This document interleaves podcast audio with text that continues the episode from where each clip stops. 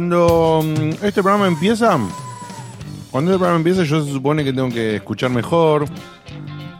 Se supone que no tengo que estar terminando de comer un chocolate. Pero bueno, eh, pasan cosas y, y, y es así la vida. Bienvenidos a un nuevo programa de Checkpoint. Voy a estar molesto por un rato hasta que Cada día más cerca de la persiana, ¿eh?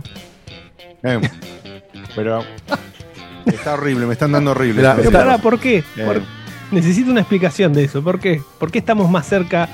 Eh, Ay, porque hoy estamos más que viejos, quejosos, Ah, rompen y- las y, cosas. ya- ya- ya- y tiene ganas de Y ya cortar, no todo. lidiar, ¿entendés? Ya no ¿Están lidiar, viendo, ya, ya, ya. ¿están viendo el, el- el stream ustedes por, por alguna paginita? Todavía no. Sí, Mirá. Mirá esto. No vamos. me va a llegar, me va a llegar un con Ahí cierto está. delay, por supuesto, ¿no? Bajamos la persiana. Uy, espera. Uy, hasta que lo pongo, mirá, con el delay que No, tengo yo, no, hasta que no, lo pongo no, no, llego. Me encantó. Acaba de entrar el café de Harvester para Diegote. Acaba de entrar el café de Harvester, por supuesto.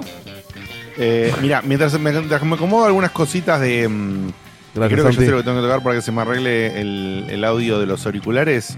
Eh, Facu, ¿me contás por favor si hay saluditos y todo eso? Y a continuación Dale. le pedís ahí toda la, la Sí. encuesta y eso. Mientras yo me arreglo. ¿Cómo no? Eh, sí, tenemos dos cumpleaños, pero uno es para después de las 12, así que eh, ahí lo recordaremos, o si no pasa la semana que viene. Pero sí, Dieguito eh, se pidió un tema, no sé si lo llegaste a bajar, está todo aclarado, así que asumo que sí. eh, pero ¿es el de las 12 o es el de ahora el del tema? No, el, el único tema que, que está en, en la lista de videos. Sí, sí, llama ese, canción, ese, ese pasá lo ese. bajé. Sí. ¿Pero ese es para ahora o para la, después de las 12? Para ahora, para ahora. Ah, ok, ok. Bueno. Así que con la canción de fondo Pará, pará, pará, le decimos... Para, para, para, para. Para, Sí. para, para. Porque esto viene con video aparte. Porque lo mando con video. Sí, no, el, Ah, sí, la bueno. canción alcanza igual. Es que nada para poner el- la canción. Qué produxado. No sé si iba con video el pedido igual, eh, era tipo che con esta canción. Y pero se bueno. lee el nombre del video, entonces por la duda lo mostré. Bien, bien, bien. Feliz cumpleaños, Martin. Así que un saludo de cumpleaños para Apo. Eh, nada, que cumpla muy feliz y cumple años hoy, así que eh, ahí está el saludito gratis. Salud, Apo. Feliz cumpleaños, Sapo. vamos, Y Vamos, gracias. tenemos, tenemos que hablar para jugar sin tomar clases, porque ahora con toda la situación del país, que en la, la clase de tenis, ¿sabes cuánto va a estar? No, boludo, nos va a romper el orto. ¿Y la cancha? No la pensaste. Bueno, pero, bueno, pero la cancha, aunque sea entre dos, por ahí la piloteamos. Después le mando ¿Cuánto debe mensaje. estar una cancha? Una hora. Feliz cumple, Tincho, feliz cumple, Tincho. ¿10 lucas? ¿O es mucho? Estoy totalmente perdido, no tengo Como idea. para que ahora se me dispara la presión a todo el tiempo. para- Ahí está. Es, es Diegote personificado en- en el stream. Ahí lo saqué. Ay, boludo, me andan mal los auriculares y no me acuerdo qué era lo que tocaba. Ya está, quedan dos programas nomás. Qué bronca, boludo, la puta que me reparió. No me puedo acordar qué era. Había algo, había una magia que tocaba ahí en de Windows y se arreglaba. Pero bueno, ¿qué le vamos a hacer? ¿Qué más, Facu? Nada más, eso es lo único, es lo único que tenemos. Así que de ahí pasamos directamente a la encuesta de Spotify. Le voy a pedir a Dieguito que por favor nos las cuentas y te doy más tiempo para. Por supuesto, la pregunta que, que dijimos en el último programa era muy sencilla. El programa se llama Blackfall y preguntamos, Un abrazo. eh, preguntamos si estaba de acuerdo o no con el, con el resultado del GOTI, que había sido eh, Baldur's Gate. Baldur's Gate. Eh, ¿Hace falta que votemos o, o estamos de acuerdo? Perdón. ¿cómo era la.? Ay, se me arregló, ahí se me arregló. Bendito Vamos. sea. Ah. Subí la persiana, ahí está. Vamos. Ahí me acordé. Es que me acordé que era. Cuando viste, se enchufaba, se enchufaba, así que yo tenés que tocar el. Es una pelotudez de Windows, ¿eh? Tenés que tocar el volumen de la Para ganancia. sí. Y movés el volumen de la ganancia a un puntito y ya, ya está, listo. Ah, cosas de Windows. Bien, bien, bien. bien. Bueno, la gente le preguntamos a la gente si estaba de acuerdo con que el Baldur's Gate era el GOTI merecido. Y hay un, sí. un pero ¿cuánto? 94,9, o sea, 95 Y sí, por ciento dice que sí. Y hay un 5% como uno que dice que no. Muy que quizás quieran votar. Wake o a no saber qué. es que sabes que si por más que te, te guste otro género más que ese, eh, si no se lo daban, boludo, pierde pierde la industria en general. La, la posibilidad de, de arriesgarse a un. Está bien que no es, no es un desarrollo AAA que. O sea, fueron varios años, como seis años, pero no es un desarrollo AAA de, de 300 personas laburando en el mismo juego. Entonces, si, si no le reconoces a un juego que a todo el mundo le encantó y que tiene una, una cantidad de posibilidades que está fuera de lo común totalmente, te estás cagando encima de, Sí, sí. del esfuerzo de la gente. Por más, Tal por cual. más que to- todo lo que quieras decir del Alan Wake, de, del Zelda, todo lo que quieras, pero es más único el Baldur's Gate y le gustó a todo el mundo. Bien. Ma- ma- ma- no sé si más único, porque el Alan Wake es muy único en, en lo, en lo especial, pero, pero bueno, es una cosa que eh, es un hito, eso lo pasa. Son, Igual, son, dos eh, hitos, son dos hitos los dos por diferentes motivos. Pero el hito que- saber- que, que- que- que genera el Baldur's Gate es, tiene un pedigree atrás, esa es la diferencia. El Alan Wake lo tiene, pero era mucho menos conocido ese pedigree. Y se está formando ahora, gracias al Alan Wake 2 y al control. Sí, Facu. No digo que para la encuesta en sí mismo podés haber querido que ganara Alan Wake, pero estar de acuerdo Mm. con que se lo merecía el Baldur's Gate. O sea, que Sí. ese 5% que no es la, la gente que real, realmente no, quería, no cree que debería haber ganado. Y yo, por ejemplo, banqué mucho el Alan Wake y le hubiese dado un montón de los premios intermedios, lo mejor dirección, mejor diseño de sonido. Para mí el final hace que no sea un GOTY que le gane el Baldur's Gate o a otros que tengo yo como, eh, no sé, el, el, el Ice of Peak es el mío personal. Entonces, nada, eso está hasta el criterio de cada uno, pero se lo merecía Baldur's Gate. Sí. Muy bien, muy Eh, bien. Yo no jugué ninguno de los dos, pero coincido porque. No. Entendemos, entendemos. Sí, Y el Ice of P, el Ice of P es buenísimo. Ya voy a volver, ya voy a volver. Eh, bien. Eh, este, este que dice agradecer Coffee, que eso quedó escrito ahí pegado No, en no, el no. de otro programa. Eso, no, no, eso lo puse yo. Y ya te lo leo. Que entró hoy, si no mal recuerdo, cinco coffees de ¡Epa! tinto de verano. Y dice Vamos, tinto de verano con 5 coffee. Gracias. que hoy, hoy vale el doble de lo que valía la semana pasada. Que dice un saludo a todo el equipo y gracias por este gran año. Ansioso por el stream de Harvester. Bueno, ya te están presionando en dólares incluso para el Harvester. Eh, Es que ahora todo es en dólar. Ah, no, no, falta, falta. eh, ¿Qué tenía que hacer? Yo tenía que tocar acá. Bien. Eh, agradecer Coffee. Va- Vamos con algunos mensajitos de audio y después vamos al contenido del día. De la fecha, como no sé si ya dijeron que no estaba Baldovinos, eso no. Que, No, no, supongo que se han dado porque no sé cuenta. por- Se le, No sé por qué. Por, contexto que, que está claro. claro, se le Estaba complicó. Ah, No, no, se le complicó realmente por laburo. Eh, de esos que hay que quedarse hasta tarde arreglando cosas porque, bueno, las empresas son así. Y a último Y te momento. dicen, necesito esto y al último momento lo necesito para mañana y para mañana la única forma de hacerlo es terminarlo hoy, a alguna hora. Así que el Guille, para que sepan, esto no tiene nada que ver con la persiana ni nada. Hasta había preparado una sección especial y bueno, la tuvimos que suspender hace tan solo un par de horas. Así que ordenamos el contenido, cambiamos algunas cosas del lugar y la piloteamos. Es así. Quedará para la semana que viene el contenido de Guille. Te mandamos un Igual ya abrazo sabemos, Eh, semana. eh, hemos demostrado que incluso sin ningún tipo de contenido podemos hacer un programa de tres horas. sí, Sí. obvio. Y hemos también, ¿eh? durante 12 temporadas. Me arrancás con Tinchor. Vamos con? Tinchor, que dice lo siguiente. Es una proeza resumir en un minuto, acá va mi intento. Es difícil decir algo bueno de un año tan malo. Ojo, ha sabido tener buenos momentos laborales, económicos y emocionales, pero la mayoría del tiempo no fue así. Empecé llevando a cabo un proyecto laboral muy ambicioso, ambicioso sin ayuda y me detonó. Estuve con licencia unos meses hasta que de a poco empecé a reincorporarme y todavía sigo en ese proceso. Empecé con ayuda psicológica y psiquiátrica y me fui dando cuenta de lo mal que estaba.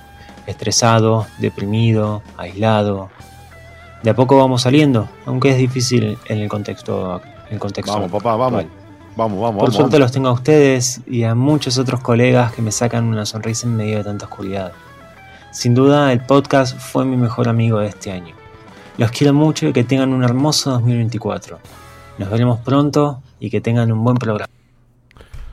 Aguante, amigo. Gracias, Tinchor, gracias. Gracias. Y me parece genial, siempre me gusta que cuando alguien menciona la palabra psicología o psiquiatría, desmitificar, quiero aprovechar, yo soy una persona que hice ocho años psicoanálisis, eh, quiero desmitificar que no, no, la pelotudez, viste, de los viejos, de no, es para locos, no, yo puedo hacer las cosas yo solo, no seas estúpido, amigo. La no salud mental estúpido, es amiga. igual que la salud de Eh, cualquier otra parte del cuerpo, como Exactamente. dentista. Si realmente estás en el- por el piso, hacete.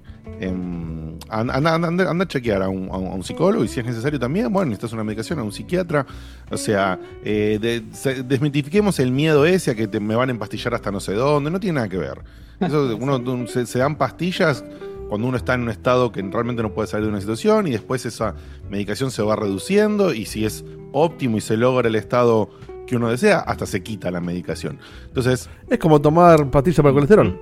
Eh, o cualquier otro. Básicamente, o, cualquier presión, otra. Si o cualquier realmente otra se cosa. liquida completamente la situación al respecto de la madre, se saca la medicación. Si no, queda una medicación que puede ser crónica en, en reducidas dosis. O sea, no, no, no le tengamos miedo a estas cosas. Así que, Tinchor, un abrazo y un beso grande. Ojalá que Un las abrazo, cosas se acomoden y, y Hay vayan que cada perderle vez tiempo, mejor. hay que perderle miedo también a la mala praxis de, de, bueno, todo lo relacionado Sí, a la sí, sí. psicología también. ¿no? Exactamente. Porque si uno, si uno va pensando que ya te van a dar una píldora además mal encargada, ahí sí, bueno. Sí, Sí, pero aparte mal- la mal mala, praxis te puede tomar con cualquier tipo y te puede Con pero- operar, cualquiera, te pero vas además- estamos de acuerdo. Claro, pero además, como dijo Diego, es como cualquier otro médico. Yo Sí. siempre le he dicho cuando recomiendo a gente que vaya al, al- al psicólogo o al, o al- o al psicoanalista. Si hiciste cuatro, cinco, seis, no sé, ocho, ocho sesiones y realmente no sentiste nada, no te provocó nada, cambiá. Claro, Cambiá como, ca- como cambiás de, de pediatra. Sí, Claro, cambia de profesional y anda a ver otro, a ver, porque es así. Eh, y si te cae bien, te va a caer bien en, en las primeras dos o tres sesiones. Te Un, das un psicólogo te, va- te va a dar al toque. Al toque te dar cuenta, te cae bien. Te va a hacer bien. Así que bien. Bien, bien, Muy, por ocuparte Así que bien, bien, bien. Bien, mucho seguimos con Belbúo, desde Colombia. No, no mandó nada, simplemente se acaba del aviso. Vamos con Lautaro Sí. Quiroga. Buenas noches, gente de Checkpoint, ¿cómo están?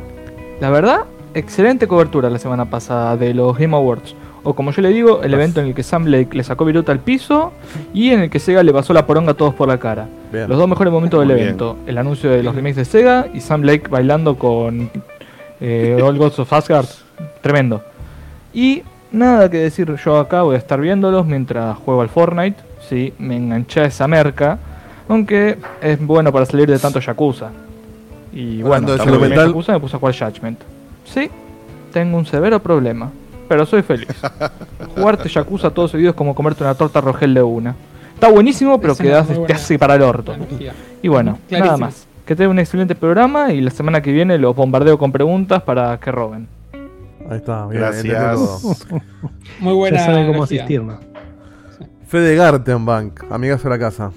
¿Cómo andan, muchachos? Ya queda poquito, tienen sus merecidas vacaciones, aunque se los va a extrañar un montón. Tengo una data para volver con el tema de Banshee, que está jugosita. Parece que el tema de echar a la gente y demás fue para que Sony no se los coma. Parece que hay un, un puntito en el acuerdo que dice que si Banshee no llega a tales puntos de, de ganancia, o como se diga, se los come Sony. Entonces, para que no pase eso, los echaron, dijeron que lo iban a volver a hacer. Cuando IGN se pone a investigar en serio. Y después, bueno, la The Scam Before, excelente giro que tuvo eso. Al final, los, los devs tiraron que no les digan que son estafadores, que pidan perdón. Después dijeron que iban a ponerle onda al juego. Después dijeron que cerraban el estudio. Y si mirás los registros de Steam, lo único que hicieron fue cambiarse el nombre. Hermoso. Les mando un abrazo enorme.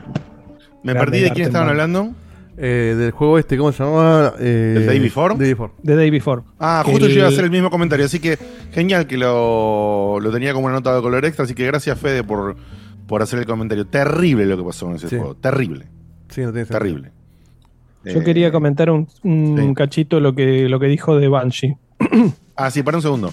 Le mandamos un beso y un saludo de cumpleaños a Fer Zárate que tiró en el WhatsApp, que, era, que fue su cumpleaños hace unos días y se había olvidado. Ahí está. Te mandamos un tanito, Fer. Feliz cumpleaños, Fer. Bueno, eh, feliz cumple, Fer, así que que la pases que la hayas pasado muy cumple. lindo. Y si por parte de los festejos de tu cumpleaños de hace unos días, este fin de semana haces algo, bueno. Y si ya hiciste, ojalá que la hayas pasado. Mirá cómo muy manguea. Mira, se, se mete, ¿eh? Se mete. Si haces algo, si haces algo, Avisanos, fíjate avisanos. dónde. avísalo. Avisa. Y el hijo de Remil dice que, eh, que dice al fin 20, ya no soy un tan, ya no soy tan niño. ¿Qué hijo de mil? 20, boludo. Puede ser nuestro hijo. 20. Así Menos de. Facu, Menos bien. puede Sí. ser hijo de los otros. Y ca- cada vez más cerca de, de- de poder ser de un posible hijo de Facu. Sí, sí, está ahí nomás. Comento muy rápidamente lo de Banshee. Dale, Eh, dale.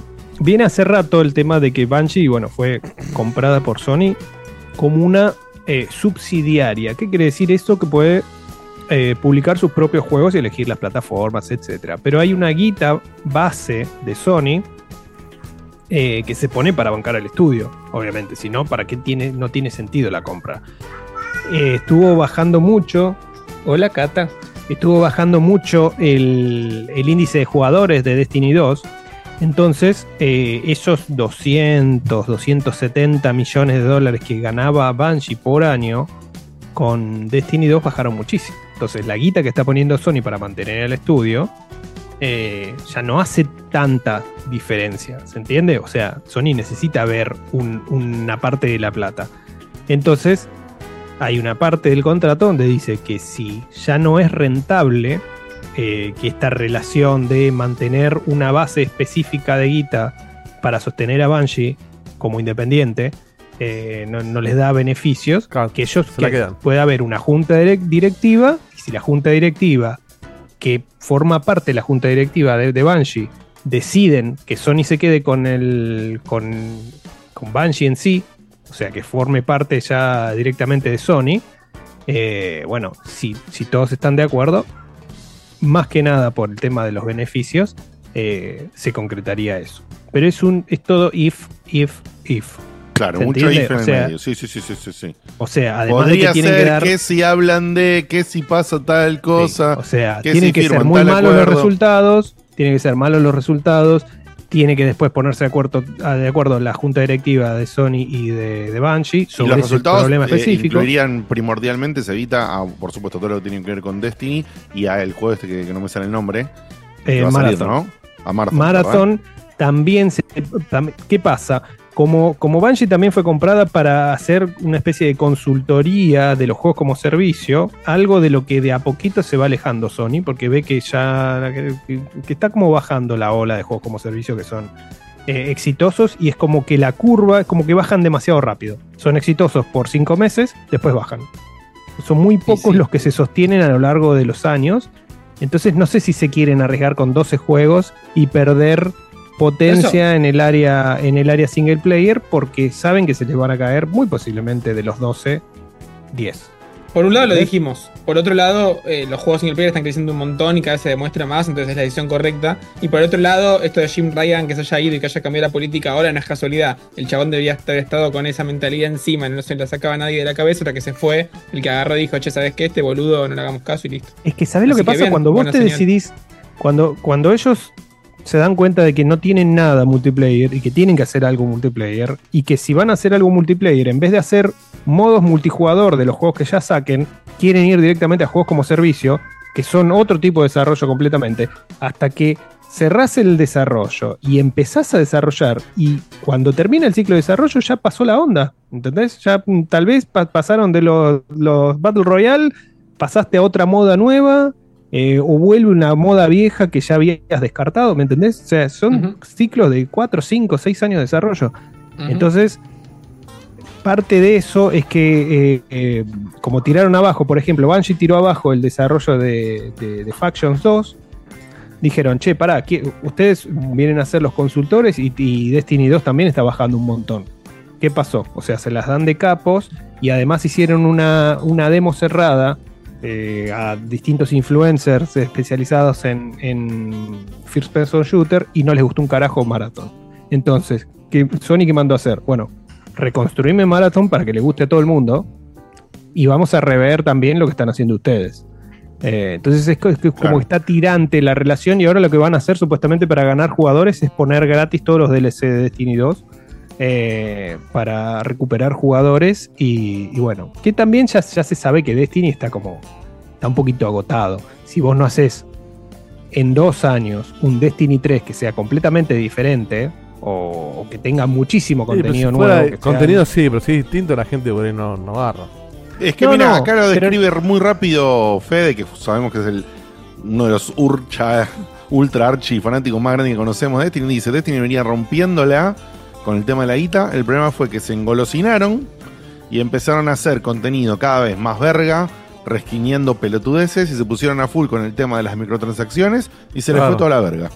Y te lo dice, y te lo dice alguien que Mira. tiene más de Sí. 5000 horas en Destiny. Que eso justamente, a eso iba, eso te, eso te lo ve el, el tipo, el fiel. Si yo me pongo con Destiny, que lo jugué bastante, pero ni en pedo era como un, como un Fede, yo porque no me di cuenta si el contenido es una o no, porque no hice todo el contenido y entraba muy de vez en cuando.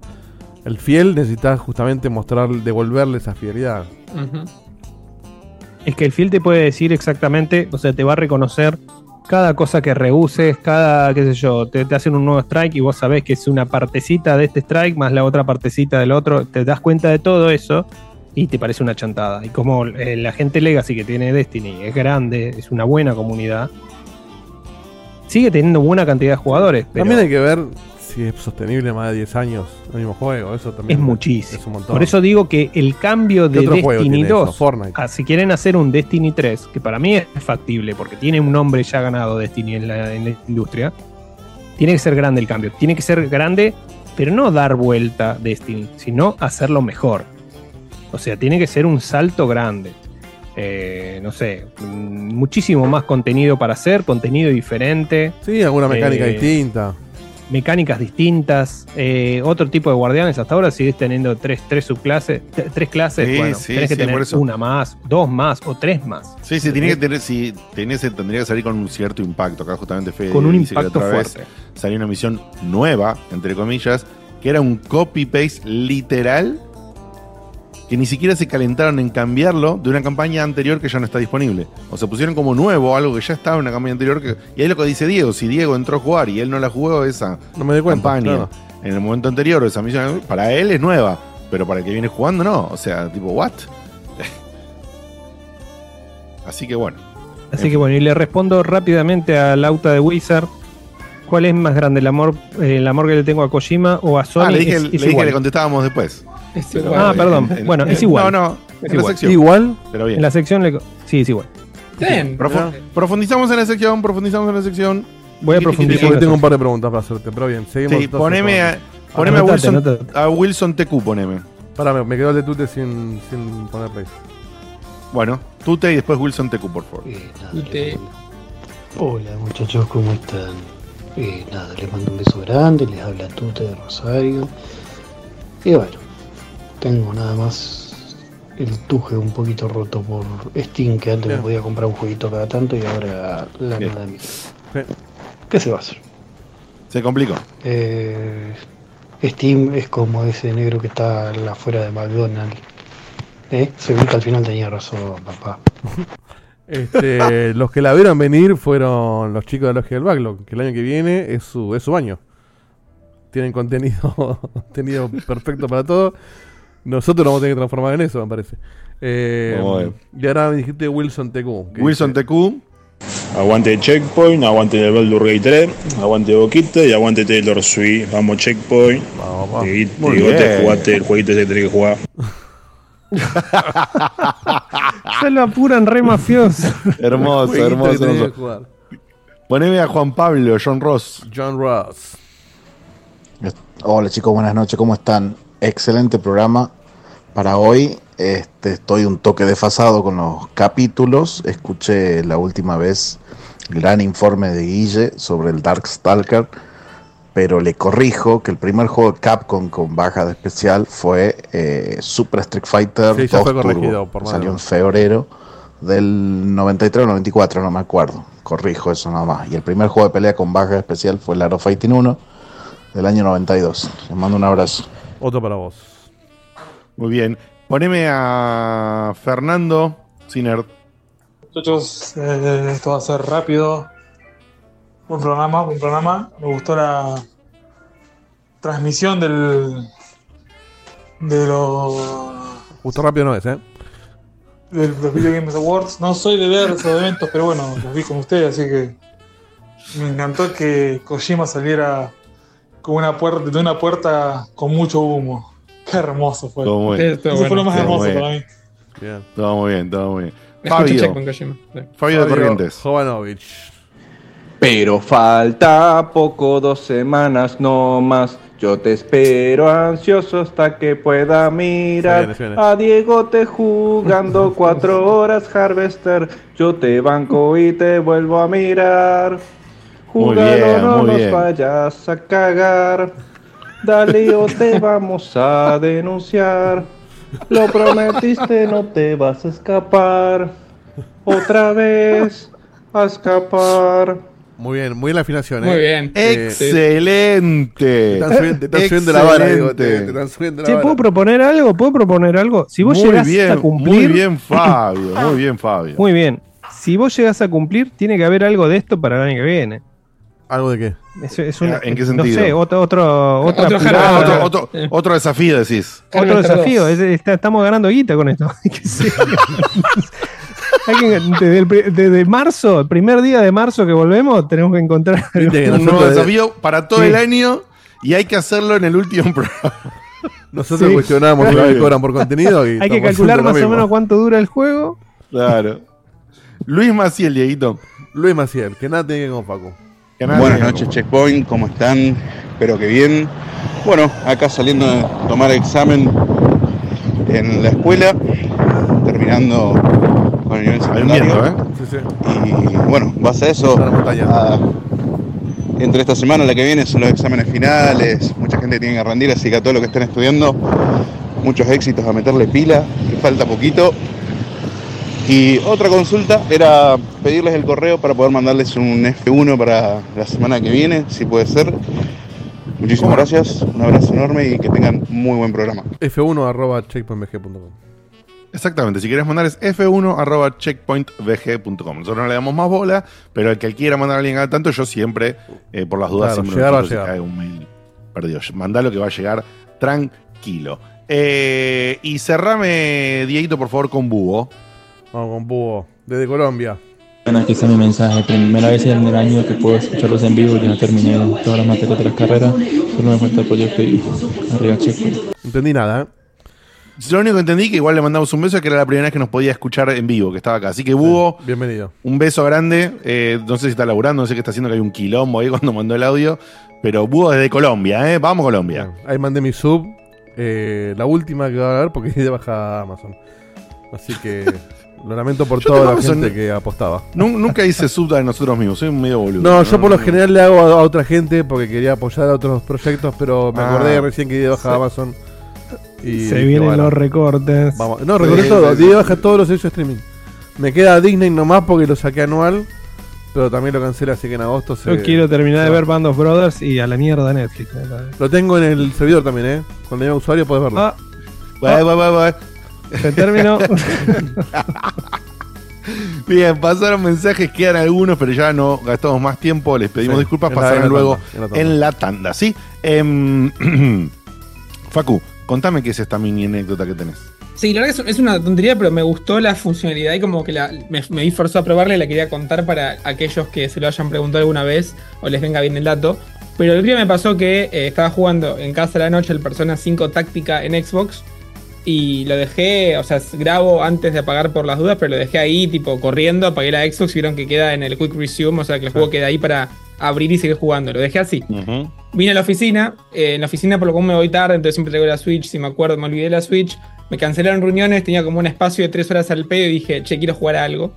Y dije, voy a jugar al Persona Táctica en cloud. Perdón, ¿tres horas al pedo en tu jornada o entre tu jornada y checkpoint? En mi jornada. No, no, un día X, no, no, no. ah, en, en el medio del Eh, trabajo y todo. No te sí, puedes sí, ir a tu casa. Claro. Exacto. y dije, bueno, juego a- a- al Persona. Entonces abrí la versión cloud desde la computadora, el xCloud, jugué desde ahí, perfecto, me encantó. Primero que nada, agarró el save que tenía el último que había guardado y pude jugar desde donde lo había dejado. No el Quick Resume, pero sí el save. Así que eso es un golazo. Pero después tenía ese miedo paranoico de que cuando Sí, cuando llegues y levantes el Quick casa, Resume, se claro. pise algo a Ah, la se mierda. conflictúa. Pise en algo a la mierda. Llegué, lo prendí, se conectó a internet a Xbox, detectó solita que el save del cloud era más reciente que el que había quedado en la consola, me apagó el juego y me lo abrió de vuelta y puedo seguir jugando desde lo que dejé de jugar en la oficina. Y la verdad que es una, no es una tontería, pero digo, funcionó impecable. Así que para aquellos que tengan miedo de jugar como ese pasado a mí, che, y si quedó el progreso, sepan que no pasa. Así que eso, me pareció Eso es un- buen testing. Alguien que pensó en ese escenario y lo, lo probó. Sí, sí, no se pisó, no se che. rompió, no conflictuó. Así que nada, un golazo. Muy bien, muy bien. Y ahora nos vas a hablar entonces. Para, ¿me echamos? No, digamos Me primero. ¿qué No, sí. eh, fin de la E3. eh, para el que no Sí, sabe, para el que no lo leyó, para el que no se dio cuenta, no estaba colgado, oficialmente el, eh, la red social, el canal de Twitter fue el que lo hizo oficial. Sí. El, Eh, creo que sí. Ahí lo el vi canal de. Twitter de la E3 oficialmente mandó un mensaje hace unos días diciendo, bueno, gracias por tantos años, gracias por lo que nos dieron, gracias Evo y Facu por ir en 2018 eh, y chau, nos vamos. Es medio, que- es medio Alberto saludando, ¿eh? Medio como que ya se ha, Sí, sí, sí, sí, se sí, ha sí. acabado hace Sí. un par de años ya. Dejó, Eh. dejó a la E3 de pie, che. Claro. Yo fui Sí, el único que enfrentó a Kigley y no lo valoraron. Dos cositas con esa noticia. La primera, que lo, lo dije medio en chiste, medio en serio, en la- en, eh, cuando lo hablamos en el grupo de rayos, me parece que es una gran lección, filosóficamente hablando, de aprovechar las cosas cuando están. Porque la verdad que fuimos haciendo el esfuerzo con Seba y suerte que fuimos, porque se, se fue. Y ahora hay, y no solamente, no pero se fue, última. sino que fue la última más copada. Sí. Encima. Porque la, Ahora. la, Fue la última la de buena, 2019, la, de 2000 la de 2019 no estuvo muy buena y la de 2020 ya no, no estuvo. 2019 ya no estaba Sony. Claro. Claro. De hecho, ¿Por qué no 2020 estaba Sony? Claro, ¿por qué no estaba Sony? Porque tuvieron muchas críticas. no tenía un porque carajo para tuvieron mostrar. muchas críticas con la de 2018. ¿Qué pasó en la de 2018? Ernesto Había mucha flauta. gente como nosotros que, se- que- que fueron corriendo a los asientos eh, y dejaron a otros periodistas más culo rotos, más eh, Sí. enojadizos. Eh, O alguien se sentó primer al lado de. Kojima y la verdad que fue muy inseguro y bueno, cancelaron. Pero fíjate lo que decía Facu, ¿no? Fuera de la temática de videojuegos, la, la elección de vida. Si le hubieran postergado un año más siquiera, por ahí ya no tenía, bueno, ya no tenían Sony. Después no tenían N3, no tenían foto de Kojima, no tenían, etcétera. Eh, no hay que postergar nada. La, vi- la vida es hoy. No, no, la vida es hoy. De hecho, en nuestro proyecto en general, no sé si alguna vez fue más eh, no exitoso, sino eh, conocido que en 2018, por 2018-2019. Entonces, Ujú. Sí, tal vez no hubieran Encima, dado la, perdón, la invitación. se en fueron, otro claro, se- y, encima se fueron en el peor momento interno nuestro. Claro, que sí. también era Sí, motivo como para no Me hacerlo. olvido de eso. Sí, Qué lindo sí. que, fuera de joda, en los recuerdos tengo eso borradísimo. Es Sí, impresionante. vos sabés que yo a- ahora no, no es lo primero que me acuerdo. Sí, sí, sí. No, obvio, no fue es primero de. Kojima. Pero, No, no, sí, sí. pero es como pero- que. pero o incluso sea, la, la- la casa, me lo acuerdo sin gente, solo con era, como un gran hermano, era un gran hermano Claro, jueguito. era el peor Eh, momento para pero- irse y se fueron igual. Y, y, y fíjate lo bien que salió. Sí. Sí, sí, sí. sí. Pero bueno, En eh, fin. el equivalente obviamente no es la E3 en sí, es tipo, che, si viene la banda que te gusta Argentina, se sacan de la situación de ahora, ¿no? Y puedes hacer el esfuerzo de ir, andá, porque tal vez el cantante se muere y no viene nunca más. Entonces creo que en esa situación está bueno tenerlo presente como aprovechar el momento Sí, ahora. yo con como Walter mirá. sí es eso, porque para mí, el, bueno, él mismo que anunció que era la gira de despedida. O sea, si no es re era, obvio. Porque Es 80 re años. triste, pero me pasó eso a mi Facu. Me pasó literalmente eso. Yo llegué en 2016 del viaje que había hecho a Disney y había gastado un montón de plata y estuve Mm, seis sí. meses hasta las bolas, hasta que me acomodé financieramente. Eh, era- estaba más o menos planeado, pues sabía que iba a estar hasta las bolas, bueno. Y ese fin de año vino al, no me acuerdo, a uno de los teatros de Corrientes, no me acuerdo si al ópera o a cuál, em, Chris Cornell, y, y salía una fortuna la, la- y yo dije, no, no, o sea, yo tenía las tarjetas explotadas, ¿entendés? Era, y quería ir a verlo y, y el chabón ya había venido varias veces. Entonces dije, bueno, la próxima sí o sí lo voy a ver. Bueno, A mí me pasó con Spinetta. No fui a ver el recital, el último de las bandas eternas. Y se murió. Sí. Y después la, la otra lectura obvia, y esta la hago yo, o sea, siempre lo dije, pero ahora lo digo más que antes, después de haber vivido la- el evento este de Kigley por afuera, que me saqué la foto con, con Sam Lake. Eh, Kigley hizo una mini 3 y obviamente no tengo dudas que en lo que viene a aprovechar y va a abrir cosas más al público, va a que algo ya más no tipo mini. ¿eh? Ya no está No. mini. No, es justamente por eso. Pero es que ya con, con que haga lo que hizo este año, Seba, que lo vi en persona con mis propios ojos, ya, ya está. Le falta la parte que va a cualquier consumidor o cualquier medio Pero, X eh, como nosotros. Pero, pero es, es que es lo mismo, no parte- es solamente lo, lo digital, ¿eh? Esa Que es la hay- parte que no va a volver ni va a volver jamás. Primero por todo el quilombo de regulaciones que tiene. Y segundo, que al tener los, eh, los jugadores más importantes, Sony, Nintendo y, y Xbox, Microsoft, y después Estaba todos los que todos los proveedores de placas, todos esos metían demasiada guita al E3 para poder hacer toda la parte de la feria. Que obviamente tenías que poner el stand, todo lo que quieras, pero había un montón de guita. Eh, porque alquilar ese predio, boludo, era. Pero voy a Hasta voy a voy a ser pasado- forro con el comentario, ¿eh? y lo digo sin haber ido y sabiendo que nunca voy a poder ir. Pero ¿es realmente importante la parte de, de público de la 3? ¿Cuánto le suma a la obviamente al que va a probarlo le suma, pero digo, a la industria y al público en general que Era un random haga eso- tres colas para probar un juego que sale en, en seis meses que en, re- que en lugar- que en darle lugar a los medios a que te muestren un millón de novedades. Sí. Iban los dos, recordaban más, es, es tipo ni, depende del año, le dieron más prioridad, depende del año le dieron menos prioridad. El punto es que para Kili no es tan difícil expandir eso y de vuelta, este año ya hizo una versión 40% de lo que era el E3 y puso un montón de guita y, y Xbox estaba ahí con un stand y PlayStation estaba ahí con un stand, estaba un, Bueno, había cosas decir lo dedicadas mismo de que había hecho Kombat, cuando, del Foam cuando fuimos nosotros. Lo, lo- lo- lo que había hecho cuando fuimos nosotros, que tenía un par de partners ahí eh, que podías Pero- entrar y, y- y jugar, y de parte tenías EA, tenía algo parecido un par de días antes.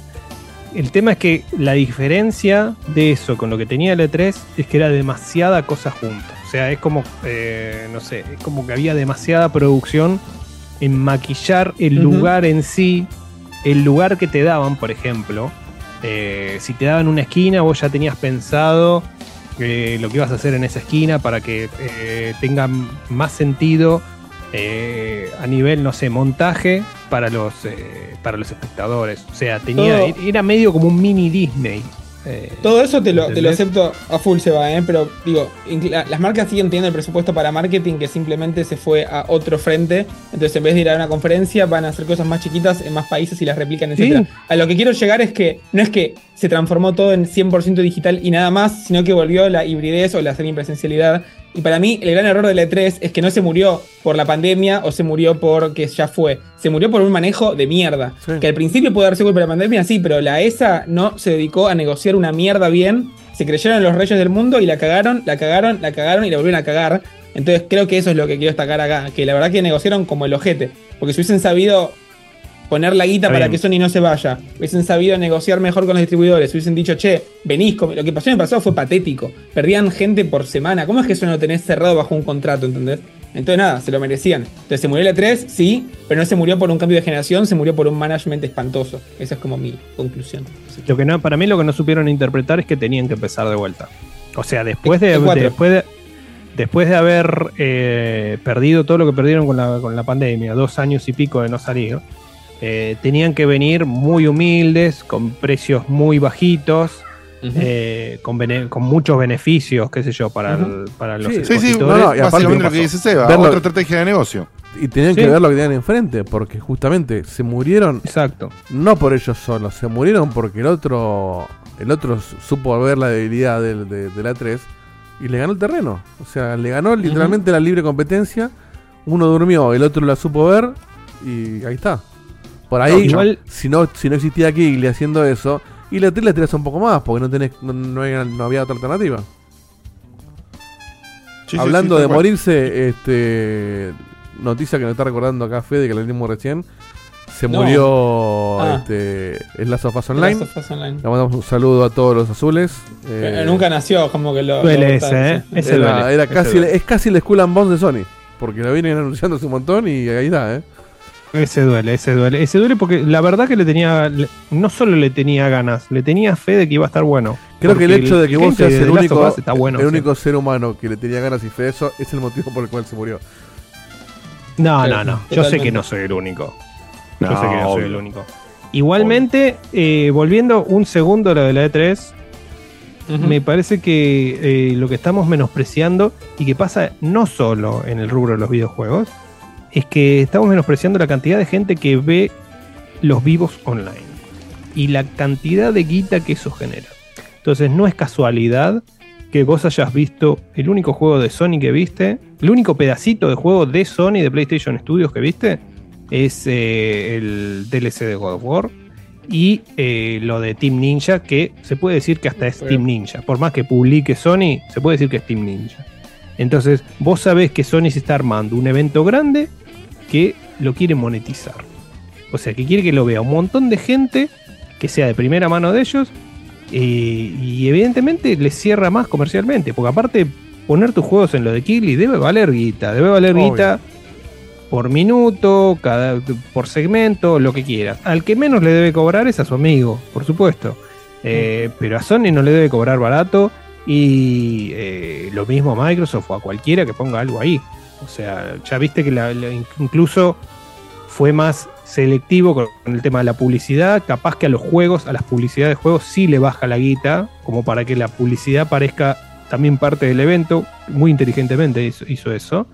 Entonces ya en vez de ver una, una publicidad de, de Coca-Cola, ves de un juego, tal vez doble A, que te puede llegar a interesar. Eh, y, que, lo sentís como parte de los Game Awards. Pero ganó por estrategia y porque hoy por hoy el video mata cualquier otra cualquier otra forma de expresión. Eh, por eso para mí lo del, lo del tipo de la feria no va a volver. Porque eh, lo que cuesta armar todo eso o pensar o tener listas las demos. eh, hay publishers que tienen un Seba, montón ya- de eso, es la parte que no coincido. Ya volvió, ya está, ya pasó Pero, este año. pero volvió solo para medios, no volvió para público. Está bien, pero, pero está, el esfuerzo que dice Seba, pensar la demo, la demo va a ser igual para la prensa, para el público. Entonces, el grueso de lo que tienen que hacer ya está. El chabón que diseñó el stand ya está. ¿Entendés? Eso digo Sí, que. lo que- eh, ¿qué, qué viste vos este año? ¿Qué publisher viste? agarraron, estaban todos. O sea, estaba Xbox con su stand. Es el que no pude entrar yo, de hecho, por, por pobre. Bueno, pero eh, ponele que estaba Xbox. Xbox es grande. Square ¿Quién más seguro. estaba? Mortal Kombat seguro. Y no me acuerdo todo lo que estaba. Bandai estaba con dos o tres. Los grandes estaban. Bueno, había, creo, creo que los chiquitos de Nintendo había. Eh, había más. Está- justamente fue donde fue Sam Blake, que no sé qué habrá mostrado. y hicieron su Cuando fuimos ahí. nosotros, ¿cuántos juegos de Bandai había? ¿Cinco? Eh, ¿Seis? Sí, eh, era Había un montón. en esa época igual. Y acá había, tres. Estaba Armor Core, estaba, estaba Tekken. Capcom. Eh, había, ca- estaba Capcom con un montón de juegos. No, obviamente no vas a armar acá, el ¿eh? mismo stand para recibir a cientos de miles de personas del público que a un grupo de medios que te ocupan Es mucho los que espacios. era lo mismo, te digo. Co- ¿eh? Coincido era- el tema del volumen, pero si está, está. O sea. Y es que para vos mí, armabas un stand.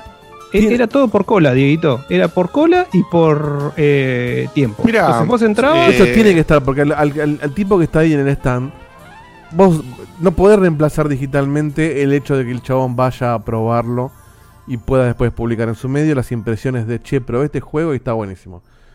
¿Podés retribuir un demo? Sí, podés, pero me imagino que debe haber otro tema de seguridad ahí o como No, bueno, en ciertas no demos ya sabemos cómo es.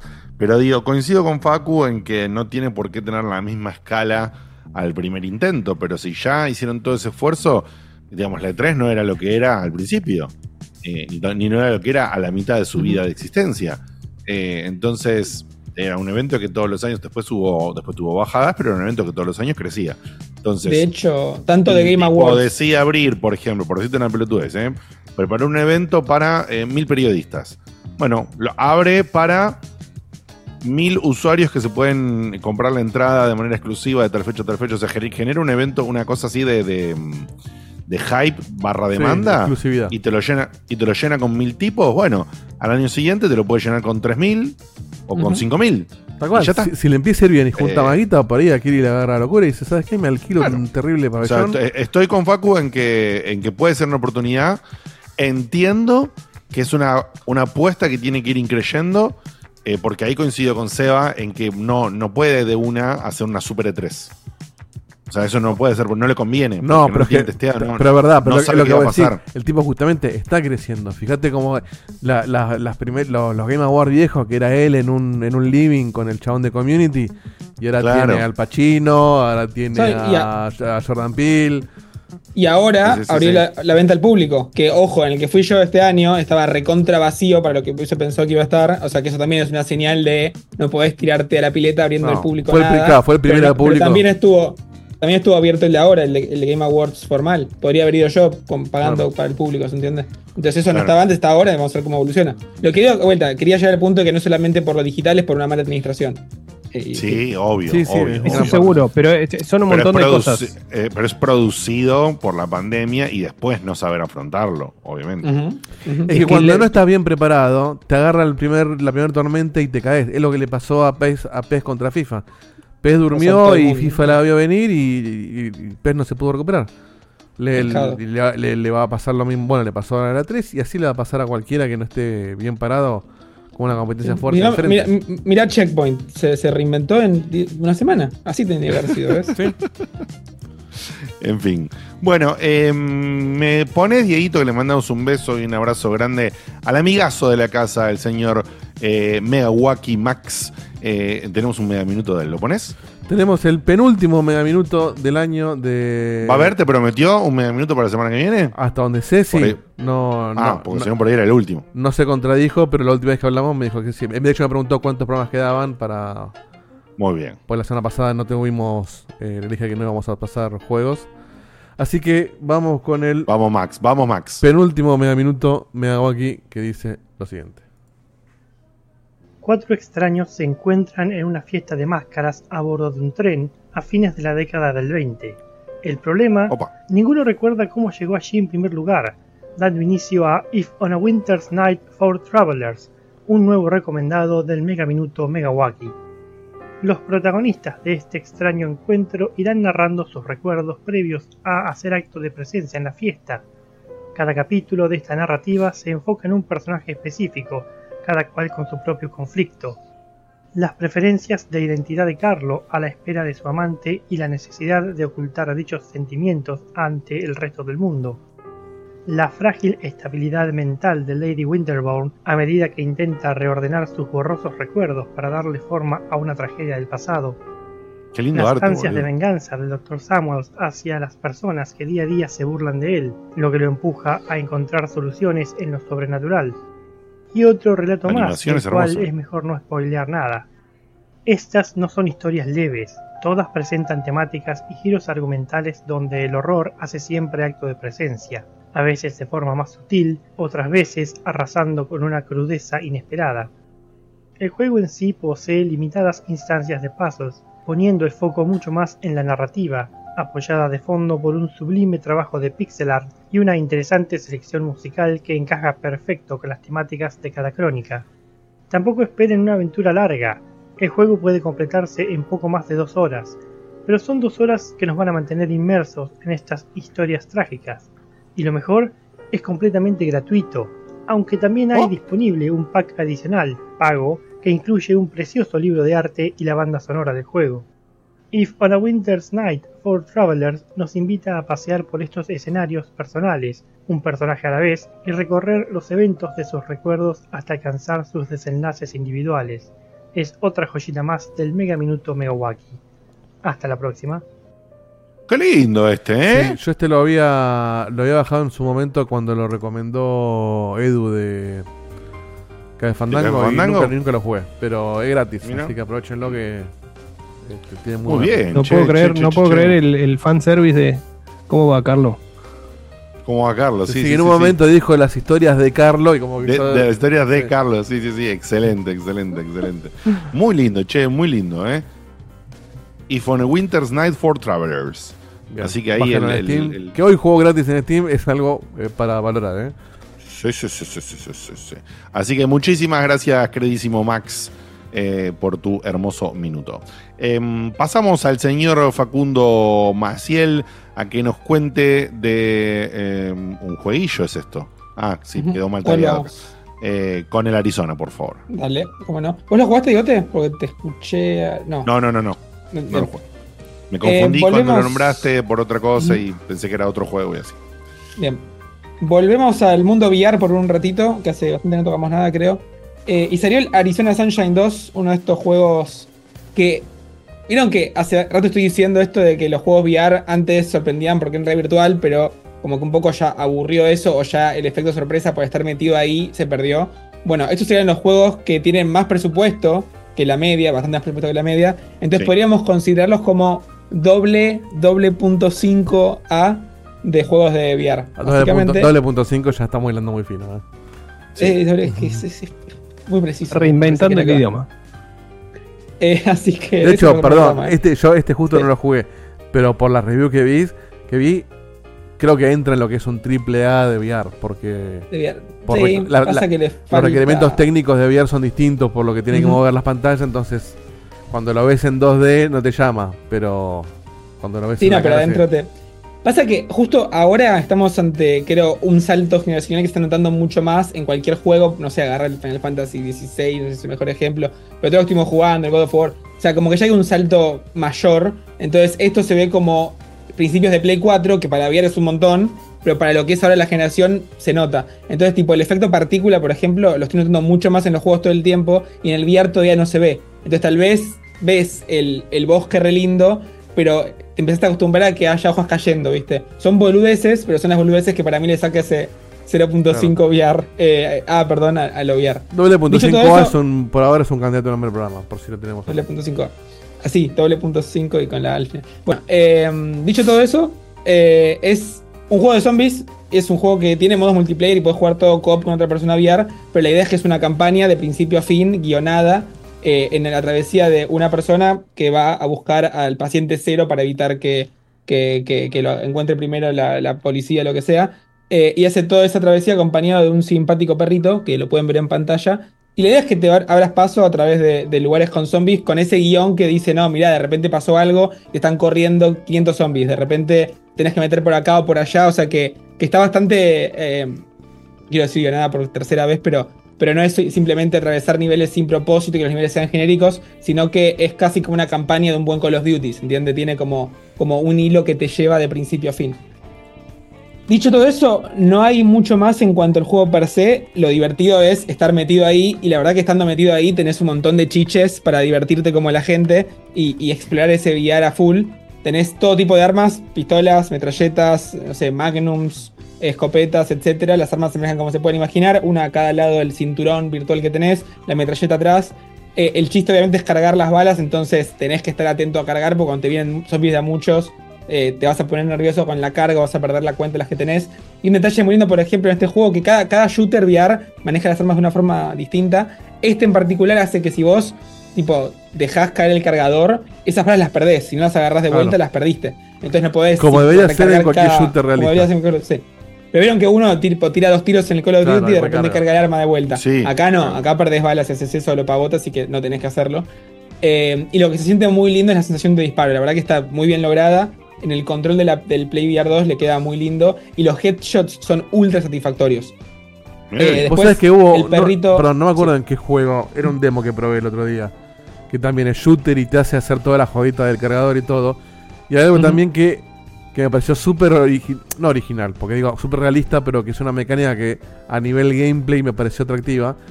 Que es que vos tenés que. eh, no, no me sale, no sé cuál es el verbo, de cuando tirás para atrás la recámara para meter la bala. Sí. Sí, Bueno, y el, y el tutorial te decía, te recomendamos que cuando te quede una bala, ahí cambies el Mm. cargador para evitar hacer el, el- el movimiento ese. Ah, mira. Que es algo Claro. claro, que en la vida real tiene sentido, porque vos te la última bala la tenés adentro, cambias el cargador y te ahorraste ese movimiento que te puede ahorrar tiempo en un, en un shooter multiplayer, justamente. Este. Ningún juego usa esa mecánica. De ahorrarte el movimiento. Está bien, enviarte sentido porque lo haces vos a mano ese movimiento en un shooter de con joystick. Esto con un botón. Pero ningún Sí, sí. juego te da te, te da esa ventajita de cargar en la última bala, pero no desperdiciar balas, eh, contar las balas del cargador, sin que tengas un hat donde te dice cuántas te quedan. Eso me parece re original y, y- y no aprovechado. Podría estar aprovechado más, sí, sí, total. Tal cual, muy bien. Eh, muy bien, a mí la única cosa que no me gusta, que de hecho, si, si los Diegos jugaron algo, tal vez lo pueden eh, validar, es que le sigue faltando el VR. O sea, manejar una pistola está buenísimo. Cuando manejas un arma de dos manos, es como Sí. que la podés agarrar con las dos manos, pero raro. tus manos están flotando y el arma no. Es raro. Eso es Entonces, algo que hizo muy bien Sony con el, con el aim. Con y- el aim, el- totalmente, sí. sí, El tema es que, a ver, cada vez está un poco mejor y como que de repente, viste, le encontraron la vuelta para, pero la verdad que se siente un poco raro todavía eso. Entonces es Sí, lo sí, único aparte que puede sentís, sacar un poco de sen- inversión. sentís que eh, haces así, digamos, y como que Se el arma hace, se rompe un toque en, en- en la posición. Cuando la querés Lo mismo pasa como- con, con un arco y flecha. que, que se- medio como que la Sí. flecha te, te queda cruzada. Este, sí, eso es raro. Y, sí, y se soluciona tan fácil como vender un accesorio. Que de hecho hay gente que lo que los hace, los vende. Que sea un cacho de plástico donde vos le pones los controles y puedas emular Sí, eso. el tema es que en, en juegos como este, ¿qué vas Claro, a hacer? Tener cuatro de controles, no Claro, hay chance. exacto, Pero también, justamente en juegos como este, tenés un arma en cada bolsillo y una atrás, entonces es fácil cambiar. Entonces, de alguna forma, podés elegir y si te estás forzado a usar la metralleta, es como sutil el cambio hasta que te acostumbras y ya deja de ser un problema. Pero bueno, no, no deja de ser lo más desinmersivo de- del asunto. Y las otras tres mecánicas que quería destacar es el perro, básicamente te sigue a todos lados, te ayuda un poquito y vos le puedes decir anda a atacar a este zombie en particular y va y lo mata. Es bastante útil, le puedes tirarle la pelota, te las boludeces. Después tenés otra cosa nueva que también tal vez los digo, ya la vieron en algún juego que se está usando mucho en VR, que es agarrás ítems y los ítems los guardás en tu puño. Entonces vos como que ves tu mano así que está flotando Sí. y guardás Sí. el ítem ahí. Está re bueno, no sé quién se le ocurrió eso, pero posta que, que tiene sentido. y- Bueno, hay otro que no me acuerdo cuál era que, eh, que probé, no me acuerdo qué juego era, que haces así en la ropa y, ten- y tenés, tenés inventario Sí, acá en la el ropa. Resident 8 lo hacen así. Y Ah, bueno. Eso está repiola también, por ejemplo. O sea, agarras un ítem que es. Lo agarrás literal de lo que tenés ahí. Eh, Entonces eh, está piola. Y eso justo te iba a preguntar, Facu, eh, hablando de eh, do- 2.5 AA, que fue un quilombo. Pero fuera de joda, yo Doble no tuve hasta cinco. ahora. Claro, yo no tuve la oportunidad hasta ahora. Lo, lo que estuve probando hasta ahora fueron más juegos sentados y algunos que probé más de, de tipo así shooting o qué sé yo. Fue un ratito nada más. Y fueron juegos de VR y quizás algunos hasta de VR un poco viejos. con- tocando la temática de lo técnico y de lo que se está mejorando ahora, ¿no? Eh, no tuve la oportunidad más que un ratito, probando lo de mi amigo Guillote. Eh, entonces no, no tengo realmente fresco en la cabeza una comparación visual como para decir que, que eh, el Resident Evil Village o el Resident Evil 7 Sí. se ven mucho mejor que este juego. Para el mí. Resident Evil 4, sí. Sí, Eh, perdón. sí, sí. Sí, no probé el el 4 todavía, pero el 8 se ve igual que, o sea, se ve casi igual que el 8 cuando lo jugás sentado sin VR. Eh, se nota que el desarrollo que le ponen a un juego que no va a ser VR, que después se traslada al VR, se ve mucho mejor que uno que se hace de cero solamente para VR. Hay otro Bueno, presupuesto y se ve la diferencia. Ahí está. Eso, eso, a ese iba. Sigue siendo una diferencia de presupuesto. Sí, sí, sí. O sea, realmente Es- es esa- la, esa la- 0.5A. eh, no, o Sí, sea que un poco, hay- un poco creo que sí, pero también creo que hay una realidad. Yo estaba leyendo la review del, del Asgard Wrath, Wrath que sale mañana justamente, que decían, no puedo creer que... ¿Es el esto- que, es, es- es el que tenemos, Diego? el- el- claro, el 2, que sale mañana. El 1 también lo tiene gratis Ok. en Oculus. 10 le di IGN, ¿eh? Claro, dicen que es el juego más ambicioso de enviar hecho nunca. Son tipo ciento y pico de horas de juego, o sea, es una locura. Mm. Y hay gente que dice, no puedo creer que esto corra en, en este hardware. Porque claro, vos tenés que hacer que corra a 90 cuadros por segundo, o creo que 70 y pico es el default. Sí, en dos pantallas en en paralelo. dos ¿Solo PC pantallas, ese, Dieguito? 4K. No, es exclusivo de, de Quest. Quest 3. Ah, de Questre. Este, Ah, eso no lo había pensado, tenés razón. Debe correr 4K a por lo menos 70 y pico frames Para- por segundo digamos, en para- un hardware para que es un celular. un- para explicar un poquito a la gente eh, esta parte técnica, quiere decir, para mejorar todas las sensaciones de mareo y todos los problemas previos que existieron en los VR, PlayStation VR 2 y Oculus eh, MetaQuest, ah, llamémoslo también, ahora, 2, pero especialmente MetaQuest 3, cambiaron los, los, los lentes, las pantallas, digamos, que vos en el casco, para que alcancen 4K y para que tengan por defecto, creo que las dos, un refresh de 120 Hz, que vos podés, por supuesto, Sí, pero no, pero no, no corre a 120. Solamente uno digamos, puede correr a 120. aprovecharlo o no, ¿no? Pero digamos, para las pantallas refrescan a 120 Hz. Entonces, el default creo que son 75 Hz. en la mayoría Ahí está. Entonces, para que vos evitar los efectos de mareo y todo, los juegos tienen la exigencia de correr mínimamente a los 75 frames que está diciendo Diego, o a 90, que sería lo ideal, me imagino. Entonces, si vos querés hacer correr un juego 90, estamos hablando de que ni Play 5 ni Xbox Series X corren prácticamente ningún juego, salvo algún shooter que tiene el modo 120 frames, digamos. No corre casi ningún juego a 90. Ni siquiera 60 corren. en- Por eso, lo máximo que 4K. corre es, son, son lo- lo- los performance a 60 que no corren a 4K. Entonces, claro, si vos tenés que mantener eso para que el juego tenga la tasa de refre- de refresco, para que mejore todos los problemas de mareo y demás, entiendo que sí o sí tenés que bajar la calidad Y gráfica. tiene que ser estables también porque recontra, si vos girás la cabeza y te tartamudea el- la imagen y eso te va a generar una, un- una- como mínimo te va a sacar la inversión y quizás te, te- Sí. te desorienta. Entonces, ahí es justamente lo que la gente dice, no puedo creer que el Asgard se vea así. En cambio, jugar en PC VR es más fácil de acceder a un Aldix, porque bueno, lo corre tu PC. El, el Que no headset es pantalla nada más. Entonces, si vos tenés una PC del carajo y podés correrlo eh, con, con una calidad gráfica superior.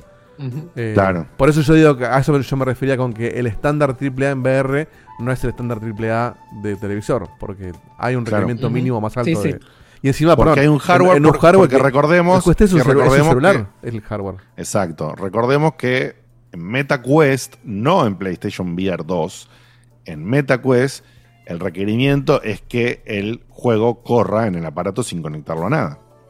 Entonces el límite es ese hardware. Después, yo lo que no sé es si lo- los flacos que sacan, por ejemplo, el juego compatible con, con MetaQuest directo y, y después que sale como una versión para PlayStation VR como esta que jugó Facu y una versión para PC, si cuando hacen versión de Play o de PC, lo mejoran.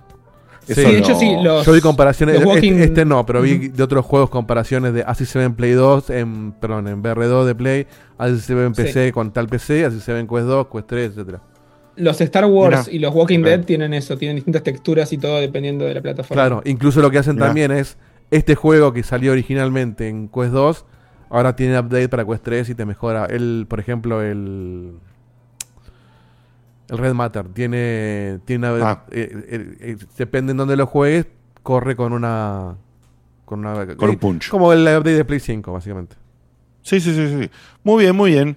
Eh, entonces, Facu, ¿cuál es la Y sensación último- en cuanto a recomendación de este Eso. título? Último comentario nada más es que al principio es un poco fácil y viste, tenés demasiadas herramientas, como que los fajás a todos, viste, el perro te recontra ayuda. Después empieza a poner un poco más picante, la verdad que está bueno. Eh, pero no, lo- lo- si tenés VR2 o, o te vas a acceder al juego, lo, lo recomiendo bastante. Es, Muy bien. de vuelta, es lo equivalente a una linda campaña de Call of Duty en el sentido de cómo te lleva, pero versión eh, supervivencia de zombies eh, en Arizona. ¿no? Sí. Así que. El índice- Sí, o- yo- sí, o zombies en Una- Arizona, digamos, podemos decirlo a la Dead Island, digamos, esa onda Ujú. tiene, ¿no? Una grata sorpresa, sí, sí, exactamente. Buena Lo que en un momento era el índice pizza, ahora es el índice de, de longitud del, del Call of Duty. Sí, yo, yo lo, lo digo como sacando, sacando el labor y los chistes, lo digo como algo positivo, porque es esa cosa que te, te pone en situaciones, te lleva, viste, como que es, es entretenido y tenés algo Bueno, superior es que, que- simplemente matar zombies. Esto pues se transformó en una mini sección de VR que ahí recién Nacho Wood nos criticaba que no le avisamos, que él es un, un gran defensor del VR, del VR. Está pasando lo que, va, ya está, se, se había hablado antes, no, no es nuevo lo que decir, pero que ya, ya se acabó la, la era de, bueno, los juegos en VR son una experiencia cortita para, para joder con el, con el coso. Ah, sí. Sigue existiendo sí, eso. Sí, sí, sí, sí, sí. Pero hoy la mayoría son, son, O la haces bien o. son juegos buenísimo. completos, grandes y casi cobran Sí. también. Y este, este Y- justo de Arizona tiene un precio más alto que el promedio de los juegos Claro. de, de- de esta tecnología. ¿Qué tanto está? Este creo que está a 50 dólares. Pero el promedio de un juego de VR son Ah, la 25. pelota. 25, 30 dólares, un juego un poco más caro. Es el promedio que, que manejan. De hecho, están, mi, mi- mi estrategia, como siempre, es comprar lo menos posible, al menor precio posible, esperar que manden cosas. Este lo mandaron. eh, y tengo un montón de juegos de VR en Play eh, en wishlist. Y hasta que no bajen de precio, no los voy a comprar. El juego este, el Switchback, que es el de los creadores del, del- de estos de terror, el, el Horizon, siguen a 70, 60. Yo por menos de 20 no los compro. Entonces, a esperar, pero como dice Dieguito, eh, están empezando a no bajar tan rápido como bajaban antes. Están tomando su Claro. tiempo. 70, 70 no puede ser. 60 puede ser. Pero 60 60 puede ser, sí, 70 sí. me parece que no. Perdón, perdón, no, no quería ofender. No, no, y, y encuestan picándome. Yo lo, lo poco que me compré, lo compré o en Steam antes del, del- de la debacle. Y el otro día compré con un premio que me dieron en el laburo y tenía una tarjeta prepaga para gastar y la, la metí ahí. Este, mm, pero es verdad esto de que ya no es O sea, tenés juego- el, el- ejemplo que decíamos de Asgard, un juego de mundo abierto que dicen que tiene un promedio de 60 horas y si la haces completa te puede durar 130. Eh, Es, es algo que no, no... an- Antes lo veías por ahí en un Resident Evil, que era un juego que le porteaban o le agregaban la versión VR y decía, ah, bueno, está bien, esto es un juego en serio, pero eran casos... Esto ya está planificado eh, para, para jugarse así y... y- Sí. Ahora sí ya está maduro, a eso es lo que iba. Ya, ya maduró la, Sí, sí, la sí, sí, sí. plataforma y está dejando Sí, de sí. ser un nicho. Sigue siendo un nicho por el costo, porque, o porque mucha Sí, sí, gente por no lo conoce. de ventas, punto. Sí. Porque la realidad es que hoy el, preci- el precio de, de- de- de un headset, ya sea para PlayStation o uno independiente como el Quest o uno para PC, no es más caro que una consola. El tema es si querés gastar la guita de una consola en esto.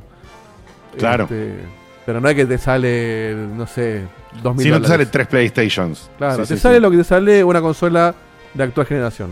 500 dólares, ponele. Incluso puedes conseguir más barato un Quest 2.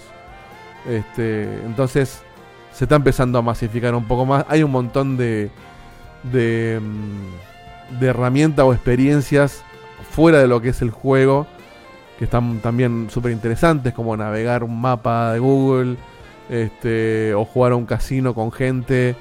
Eh, Ujú. el, el otro día probé el PokéStars, eh, PokéStars VR, que es gratis, y me cae de risa. Y juega con gente, Sí, la sí, gente sí, te sí, hace sí. high five y, y charlas, y es. La verdad es como, muy es como el, el allá, el allá, ¿te acordás? El Sí, sí, claro. Pero de golpe te- se está empezando a parecer a Ready Player One esto. Y un poco te da miedo, pero tampoco decís, che, está buenísimo. Sí, tal Yo cual. lo, lo- lo estoy bancando mucho. Sí. Esta generación yo también, por eso vos tenés uno y yo también. si no, no lo tendría. Eh, pero bueno. Bien, eh, Facu y Seba, los dos.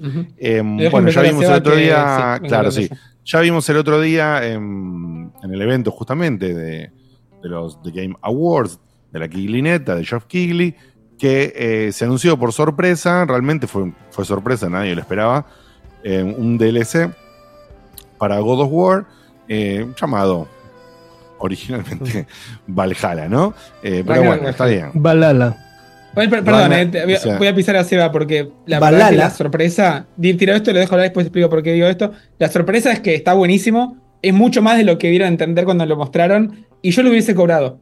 Para que diga eso es que me está gustando mucho y tiene más contenido que Wow. eso. Ahora sí se la tiró a Seba, después explico. De hecho, Muy es, bien. es interesante Bueno. porque yo cuando lo vi en el, en el. Se ve que lo mostraron tan mal que yo Sí. pensé que era un modo Ujú. roguelike pedorro y dije, uy, qué paja, ni voy a jugar. Cuando vos me lo contaste, sí. dije, ah, ahora por ahí me interesa.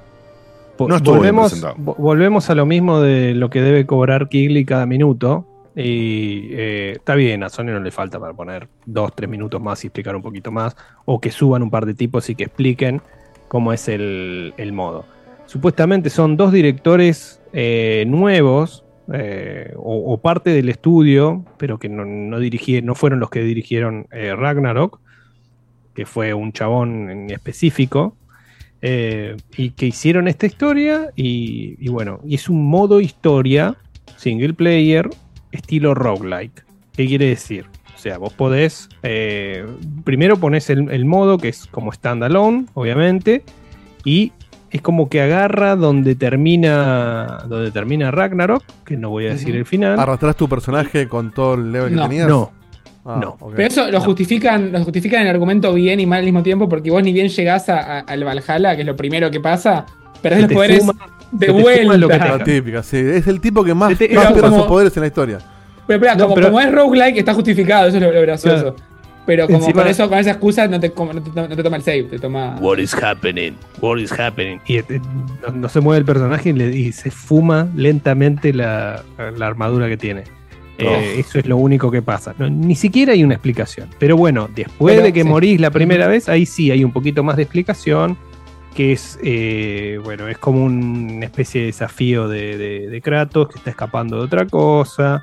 Eh, pero está todo relacionado con el final del juego. Y eh, está relacionado también con cosas que ves del final del juego que uno se imaginaba que eran otra cosa, ¿no?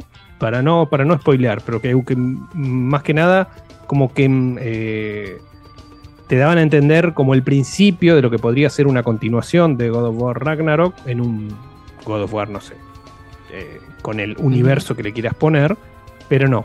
Se refería a esto, no sé si en ese momento ya tenían pensado este DLC, yo calculo que sí, pero lo que más llama la atención es que primero que tenés un montón de dificultades para poder arrancar esto. Yo Sí, la arranqué en- es igual, eh. yo la arranqué en la tercera. O sea, Sí, en- eh, arrancas en una, en una base, tenés una anterior, que sería muy fácil, y tenés una después que ya debería ponerse más, eh, más picante. La verdad que yo hasta donde llegué no lo noté para nada picante. eh, y lo que tenés sí son ¿Lo estás lugares jugando en donde- hard o en.? y eh, en, en una más de la que de, de la normal. La- son de, de cinco es la del medio, sí, normal en realidad. Sí, de 5 es la del medio.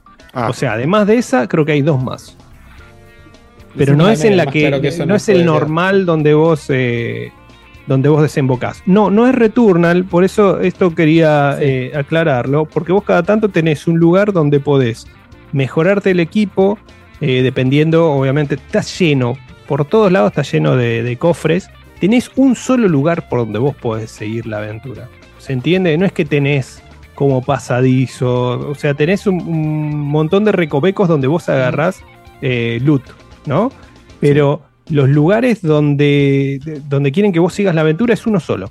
Después Déjame- vos seguramente podés volver para atrás porque tenés lugares bloqueados, eh, que como en cualquier aventura tipo Metroidvania, después agarrás un ítem extra que es eh, para, po- para Entonces, poder cuando volver. volvés a pasar por un lugar que es más o menos así, ahora podés Exacto. abrir la puerta tal. O sea, perdón que te interrumpa, pero ahí va, por haber jugado más roguelikes tal vez. Es muy, muy fórmula Hades y de hecho es hasta hacen un chiste del Hades, tipo en un momento dicen, che, pero tus dioses no nos pueden dar bendiciones y tipo, no, no funciona así. O sea, hacen hasta Mm. esa referencia. El, el tema es que obviamente tenés estos ciclos que se repiten y tenés que ir eligiendo vos por qué puerta pasas dependiendo de qué, recompensa te va a dar y demás. Eh, es roguelike con esa fórmula perfectamente hecha y como que esto, viste, cuando llegabas a Hades tenés que volver a empezar, acá llegás a otra cosa, tenés que volver a empezar, pero en vez de hacer todo de vuelta, tenés tenés que hacer otra cosita y como que va cambiando el final y se va como abriendo. Primero tenés que pasar por las partes de, de, de, de- de lo que sería Ragnarok o un nuevo God of War. Y después pasas por otra cosa que ahora cuento, después haces como un boss, ese boss va cambiando cada vez que iterás y le vas ganando. O sea, está, está muy bien manejado eso. Y lo que sí quiero destacar para, para dejar tranquilo a Diego si se quiere, es que todo esto que perdés de, de, de- de- de las armas, los, los stats y todo eso, vos después Lo ganás con en un dos recurso segundos. que. Sí, no sé si dos segundos porque tarda bastante, pero vos conseguís un recurso que se te va quedando a vos y que es permanente a, a pesar de todas tus runs. Y ahí, por ejemplo, vos podés elegir la fuerza, la subís como un stat. La fuerza no depende más de la armadura. Todo lo que es armadura pasa a ser puramente estético y vos subís con ese recurso, ¿se entiende? Entonces no es que tenés que hacer de vuelta las armaduras. Los skills de las armas están todos desbloqueados desde el principio. Entonces no es que tenés que agarrar todos los skills de las armas. Está bastante bien manejado para que sea práctico y que te concentres en hacer lo que vos quieras, sino que tengas que agarrar todo de vuelta y como empezar de cero. Por eso decía Sí. que es irónico que empiece igual que los otros, pero lo maneja Esto muy tiene una historia que empieza y termina, ¿no? Tiene, eh, la historia es, es- o sea, no es como que hay una historia, es, es, eh, vos seguís y mm, hay, lo que sí hay es toda una especie de, de conversación específica del juego en sí, que te puede llegar a spoilear algo de, de- de la aventura en general, el juego que ya jugaste, eh, pero las conversaciones con Mimir no parecen hechas pa- para un DLC, ¿se entiende? Es como que son, están tan bien hechas, o sea, hay un ida y vuelta constante para que no te aburras mientras no te estás cagando a trompadas. Eso Creo una. que- Pero pregunto, no- ¿cómo es el...? Pues yo no jugué a Hades, justamente. De... No, o sea, no hay ningún tipo de sistema de checkpoint. Vos siempre es la run completa. No, sí, bueno, eso es lo que estaba contando, que eh, después agregó Facu. Vos llegás a un lugar donde vos podés upgradear cosas, podés upgra- upgradear, eh, poner la vitalidad. Sí, sí, pero yo eh, no digo tus stats. O sea, yo enti- eh, o sea, entiendo que esas son la parte de los roguelikes donde tenés Es te que quedas es, con- es con parte de lo mismo que estoy explicando. ¿eh? En el mismo lugar vos upgradeás cosas y además tenés un lugar donde vos podés decir, eh, me voy del juego pero dejo guardado acá. ¿Se entiende? Sí, o sea, pero no, no, pero no es lo que estoy RAM. preguntando. No es lo que estoy preguntando. Te- Lo, lo que yo estoy preguntando es, cada vez que morís, no Ujú. cómo salvás. Cada vez que morís, que- ¿es la run completa desde el principio sin shortcuts, sin nada? Ni, ni, ni porque eso es más fuerte, pero a diferencia de Hades, si se quiere, vos la primera run, si haces todo bien y no morís nunca, llegás a un 30% y ahí se reinicia forzadamente. La segunda run llegas hasta un 40% y se reinicia forzadamente. Si vos te morís cuando tenés que llegar al 50%, empezás de cero, pero tenés que llegar ya al 50%. El boss que te aparecía por llegar al primer 30%, ya le ganaste y no tenés que pelearlo de vuelta. Claro. Pero tenés que llegar al 50%. Cada vez te vas teniendo un poco más y cada vez hay un boss que hace que se extienda un poco más. Ese boss que hace que se extienda un poco más no se repite, pero todo lo, el Claro, traslado o sí sea, se repite. la última run, la última run no es igual que la primera sin perder, sino que la última run Claro, ya tenés atajos hechos. Dicho todo eso, a mí lo que me pareció fascinante, que es por eso también me atrapó, a mí me gusta que, que sea una- que haya una historia que es una excusa para avanzar, es que el juego es un epílogo no solo del, del nuevo God of War, sino también Sí. de los clásicos originales, y toca mucho Grecia, Sí. y toca mucho más Grecia en las primeras dos horas de juego que lo que lo tocaron el God of War 2018 y el Ragnarok. Así que eso Sí. no me lo vi venir y está buenísimo. Así que con ese incentivo Sobre solo ya todo, estoy... Introspección de. Kratos. Es muy bueno. Yo no me acuerdo ni la- muy bueno. Por eso digo que- este juego, Ese es, el, es el mayor problema de todos, ¿eh? Sí, sí, sí. Pues el juego te exige, como no tenés poderes y Yo tenés me acordé en que 5 elegir. minutos, boludo. Yo me acordé en 5 minutos. No, te juro que al toque Ni siquiera me puse a ver. los huevos es. Al Ni toque me puse a ver. no, no tenés Pero tenés los muscular. tutoriales de vuelta, enteras, enteros para hacer, te lo, te lo sugiere incluso. Eh, yo me puse, yo probé dos, tres botones, listo, ya está, boludo. Ya está. Es, es parte, Sí, de, es parte o de sea, la joda también, acordar, Eh, irte Entiendo acordando que, lo- que, los- que a lo- muchos combos avanzados no te acuerdas bien, pero los golpes básicos son re. Sí, No, Vamos, si el juego tiene un tutorial que entiende que hace, hace rato que no toca este juego, está bien. O sea, no es Sí. Tsushima, ¿entendés? Tsushima es. Tenías que acordarte cómo hacías el ataque de sigilo, cómo tirar la bombita, cómo tirar los cuchillitos, Claro. cómo tirar no sé cuánto. Eh, Tsushima realmente, el DLC cuando lo quise agarrar no me dieron ganas porque no me acordaba un carajo y tenía que aprenderme de vuelta con jugar y, y era una curva distinta que también la ¿Vos- puedes atravesar por ¿Vos terminaste, Facu? Pero God of War, boludo, es pum pum. Vamos. ¿Este? Sí. Si lo terminé. Eh, Sí. No, habré jugado 6-7 horas y supuestamente son 10 y vengo bastante bien, o sea, muero Ah, está poco. O sea, 10 horas un DLC. Pero- Wow. No, es, y, y se justifica, o sea, tiene esa cosita adictiva de che, una run más y esa run no termina nunca. De hecho, por run te puede llevar una horita a cada run. A la, un que me más llama cortas. mucho la atención. Pero ¿Por qué, esto lo adictivo, hicieron, ¿por qué lo ¿eh? hicieron Es- gratis esto? Para, Es sí, raro que sigas comprando. God of War. Para Hay- que hay- sigas o sea, comprando hay- God War. Pero ¿quién Hay no jefes compró? nuevos, pero hay qué- escenarios nuevos. ¿Qué persona con Play 5 no compró God of War? Que necesita un DLC para comprarlo. Hay casi cinco. eh, hoy se, se conoció más o menos que hay 50 millones de PlayStation 5 y vendió 15 millones el juego. El juego, sí. Entonces hay lo rata que son las de Sony, 35 es millones de personas Claro, pero, con eh, PlayStation 5 sin God of War. Pero ya Pero- se lo vendió todo su público. Están queriendo expandir. Claro, el no, el, que no compró God of War hasta ahora no es porque te esperando DLC, es porque no le interesa God of War. No, pero Bueno, que pero hay gente y- que. Esto te vamos a hablar No de estamos de acuerdo. De hecho, eh, para mí el hecho de que sea gratis, estoy hablando al pedo, pero para mí tiene más que ver con hacer volver a la gente a God of War. La única forma que yo vuelva a God of War hoy es con un DLC gratis. Yo no jamás compré un DLC de God of ¿Pero ¿Para War. qué querrías volver a God of War igual No. vos, que ya lo tenés? No, por eso.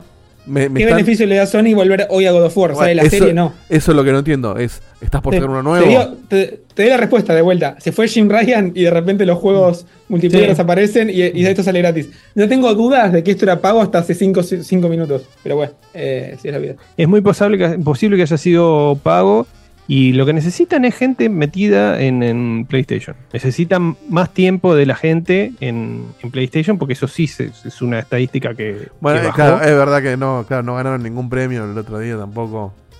Es poner un poco más Pero en eso es la culpa ellos están sacaron- bajando un poquito de la humildad. Por eso. Están bajando un poquito de la humildad.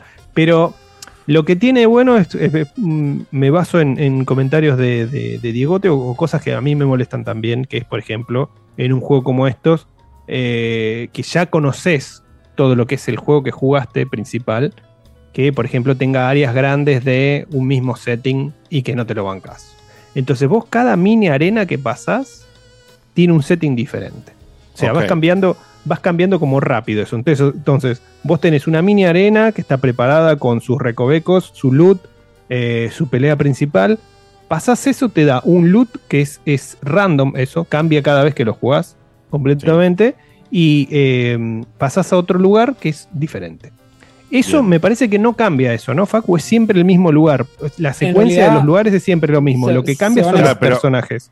Pero la estructura de cada lugar es la misma o es. La es estructura de cada, o sea, la combinación de los lugares, de primero este setting, segundo este setting, tercero este setting, eso me parece que no cambia. Lo que No hay sí nada cambia- Eso lo- sí, Pero cada, pero Sí, cada sí, locación sí cambia cada vez. Tengo. Esto, mapa. es todo procedural. Es todo procedural, cada vez se abriendo un poco más, pero. Digo, digo, perdón, al revés. No hay nada procedural, siempre son los mismos. Va cambiando el orden y cada vez que haces las runs completas aparecen algún, algún un par más. Pero si morís mucho vas a repetir escenarios. Como el Solamente Returnal, queda en distinto claro. orden, nada más.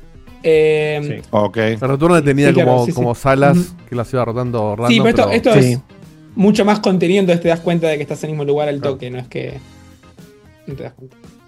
Bueno, pero, pero es así como las salas del Returnal, que, que en realidad son nuevas, pero son muy parecidas porque son los pedazos de salas conectados de la misma forma. Eh, todas las partes que, que agarrás, cofres y demás, sí, son recauchutajes de, de assets del original.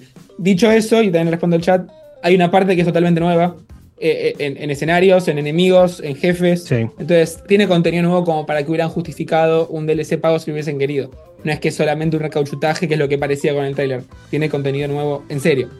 Bien, una buena Y esa, bueno, ¿eh? Banco Estoy esto. sorprendido, no, no puedo creer, eh, tipo, fuera de joda. Estaba jugando y dije, che, la puta madre, me enganché.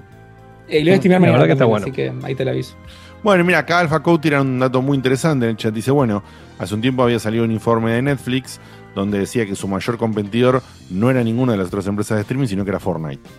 O sea que a lo Claro, que compiten por el esto es tiempo de la gente, no por, por el, la plata. por el tiempo de la gente. Entonces, Buena- sí, buena- lo que dice Seba es, pones esto, a, digamos, a, a lo- acá nos llamó a todos la atención, yo no le di bola ahora porque estaba justo en el medio del juego que voy a hablar ahora y otras cosas, eh, pero a todos nos llamó la atención, volvés a aprender la Play, te pones aunque sea por ahí ni lo terminás, pero te pone, te- te- esto te atrajo a sentarte en la Play, te lo pusiste a jugar un rato y por ahí cuando le aprendiste el Play te diste cuenta que tenías tal otro juego sin jugar o entraste al servicio de exacto. Plus y dijiste, uh, mira, está esto. Así que yo lo, lo- lo entiendo por ese lado, sí, sí. Y, Y entiendo fíjate que, que y entiendo que modo- de esa forma eh, lo hayan lo hayan convencido después que se fue Ryan a que lo Sí. pongan eh, no pago, o sea que lo pongan Se viene un modo parecido con el, el remaster de The Last of Us, de parte 2. Pero eso es pago, fíjate. Eso es pago porque el que, no tenga Ryan. el juego, el que no tenga el juego, sale 50, lo cual también es bastante humilde de Sony. Y el que ya tenga el juego es 10. El que ya tenga The Last of Us parte 2 Pará, no es entendí. 10. ¿Es un DLC standalone? No, no, no, es, una versión el upgrade de la remasterizada versión del 2. deluxe, claro. Ah, el- el- lo que sale 50 es el juego entero, que trae el modo. Es el juego entero. Claro. Entonces, debería ser si de gratis como- 70 pasó a Ah, 50, o sea, perdón, perdón. Yo estoy perdido. Last of Us, parte 2, fue un juego de Play 4 todavía. de Play 4. Claro. Entonces ahora va a salir la remaster Sarasa, que tendría que estar alineada con el lanzamiento de PC o no. Mm, No está anunciado para PC. Yo creo que va a tener loco. 6 meses de diferencia y va a salir para PC. Bueno, entonces está la Definitive Edition, eh, edición la puta que lo parió, lo que vos quieras, remaster Sarasa, que tiene alguna mejora, alguna mejora técnica. En, Todavía por. 5? Dicen que sí. Creo que sí. Debe ser. Y también tiene los, tiene los niveles secretos, tipo, tiene, creo que lo llama como an- Sí. El, el- an- el- el- an- el Last of Us 2 no, no corría a 60, ¿no? No. No. Perdón, sí corre a 60 en PlayStation 5. Ah, ahí está. Mediante un upgrade gratis. Claro, entonces esta, que- defi- esta Definitive Edition no te daría eso porque ya lo tenías en realidad en el juego original. No, si lo te lo da como cinco. gráfico por ahí. Lo- hay que ver. un hay- poco. Sí, sí, se va. lo que me parece es que va a tener un upgrade gráfico en la versión de 30 frames, que lo van a intentar llevar lo más cerca posible a 4K nativos. eh, y va a tener, y esperemos que el modo de 60 frames que tenga eh, Este sea un poquito menos lavado que un The Last of Us con la resolución de PlayStation pero no 4 se va a notar movido la- a 60 No frames. se va a notar el salto que se notó entre el remaster del 1. No, no, de No, ninguna manera. No tiene, pero tendrían no que cambiar el engine, no tienen otra cosa. No, no, no, no. Y además, entonces, de, de todo eso, poco como acá dice Ale Pro, raro todo y poco claro, eh, además de todo lo raro, todo y poco claro, sí traería este modo extra. Tiene un Sí, modo traería- extra que es parecido a esto, porque es un modo. Es un modo roguelike con, con boosters, con lo que quieras, con distintos personajes. Puedes usar a Lev, puedes usar eh, personajes de Sí, las eso- facciones que vos te encontrás durante el juego. Ahí sí te Eh, interrumpo porque ese es uno de los puntos de venta. Tipo, vas a poder jugar con tu- tu- tipo estos personajes como si fuera algo copado. ¿Y quién pija, o sea, claro. quién pija le vende el juego Bueno, jugar con pará, Lev? ¿entendés? pará. Dale, Una cosa me- es. Un poco de. Una cosa es jugar vos un roguelike con Kratos, que es espectacular de manejar. Y que te lo puedes tomar como un desafío. Eh, y otra cosa es jugar un juego más de sigilo, un juego Digo más que de, el de punto de pensar. venta de wow, los personajes con los que vas a poder Claro, jugar. no, me no, parece no es Batman, no es No van a ser igual los personajes, ¿eh? Como vas a Igual, jugar. Obviamente. Es, le- es Levil, el Sí, boludo sí, que no sí, pero lo que, nadie. está, del- lo que está diciendo Facu es que son los personajes de la nada. Sí, Seba. sí, un terciario. Sí, todo lo que quieras. Pero, es y- inclusivo. Perdón. No, no, no, pero lo que voy es que es diferente, por, lo- por ejemplo. O sea, son cosas que no podías hacer en el juego original. No podías usar a ninguno de esos personajes. No, tal vez como No el online del mismo Uncharted manejar. que podías jugar con todos los amigos de Drake. No, pero con, A lo- los con tiros. los tres importantes jugás en el, en, el, en el juego original. Por eso digo que lo que no es que no podías jugar, no jugaste nunca con, con, Claro, con no Joel jugaste nunca con los no tan importantes. Exacto, Listo, ahí está. Pero ahora vas a poder jugar con los no importantes y cambia el juego. O sea, es Vas como a poder es manejar al perro de Abby. Estaba justo Que está- pensando en de- decir, que le das de comer en la aparece- cancha. aparece una sobrina del hermano de Joel, boludo. Vas a usar al bebito. Y se llama así, a- se llama así, sobrina, de- sobrina del hermano de Joel. Al nenito que le da de comer en el capítulo de la casa. ¿Cómo es que Pero, se llama, boludo? eh, Jimmy, ¿cómo mierda era el hermano de Joel? Eh, Se fue el nombre. Tommy, Tommy, Tommy, Tommy, Tommy. Bueno, vas a poder jugar con Tommy, sí, exactamente. Eh, Wow. Greg Wow. Miller jugó el juego y dice que está muy bueno. Que Wow, bueno, sí. es un robo. Increíble. Sí, Phil Spencer jugó al, al Starfield y se está re bueno también.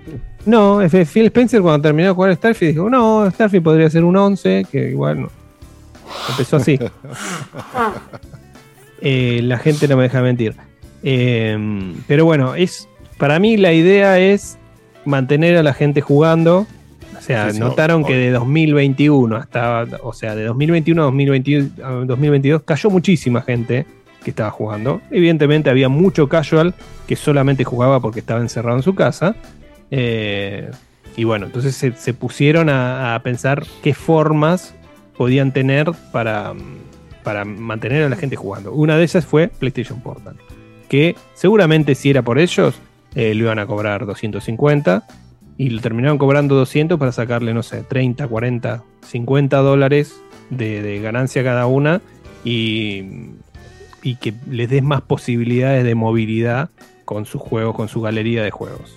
Eh, es nada más que para eso. Porque están perdiendo cantidad de usuarios eh, por mes. Entonces, eso es, es un- es una stat que quieren subir y cantidad de, de- de tiempo de la gente jugando también. Mira, mira los reyes, ¿eh? Como caen también poquito. ¿eh? Eh, bien. Eh, Dieguito, ¿entraron en el día de la fecha cafecitos? Algunos entraron, así que ya mismo te los busco. ¿Me los lees, por favor? Sí. Cachito, ¿eh? Cafecito. Vamos a poner a Cafecín. Vivaldi.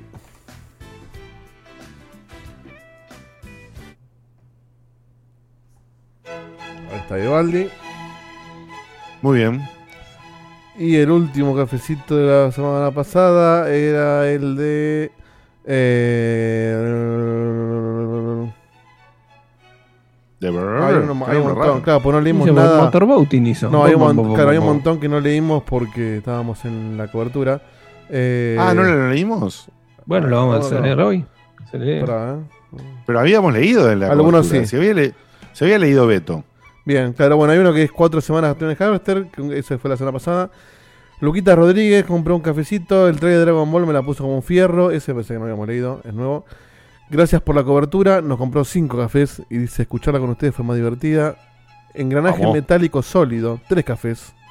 Y dice Overdose al Team Verde. ¿Cómo te quedó la cola, Sony, mamá, Huasca? Bueno, ya saben a quién va. Saludos, gente.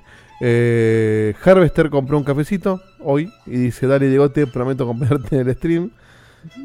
Ported Bridges, cinco cafés. y dice: Le pedí que me inviten, no lo hicieron. Quise llevar las propinas del león, no quisieron. Por lo tanto, junto al robot y el señor G, vamos a hacer un. ¿quién no sé? el señor G no sé quién es. Vamos a hacer un podcast que se llama Punto de Control. Saludos desde Charla de Greta, besitos.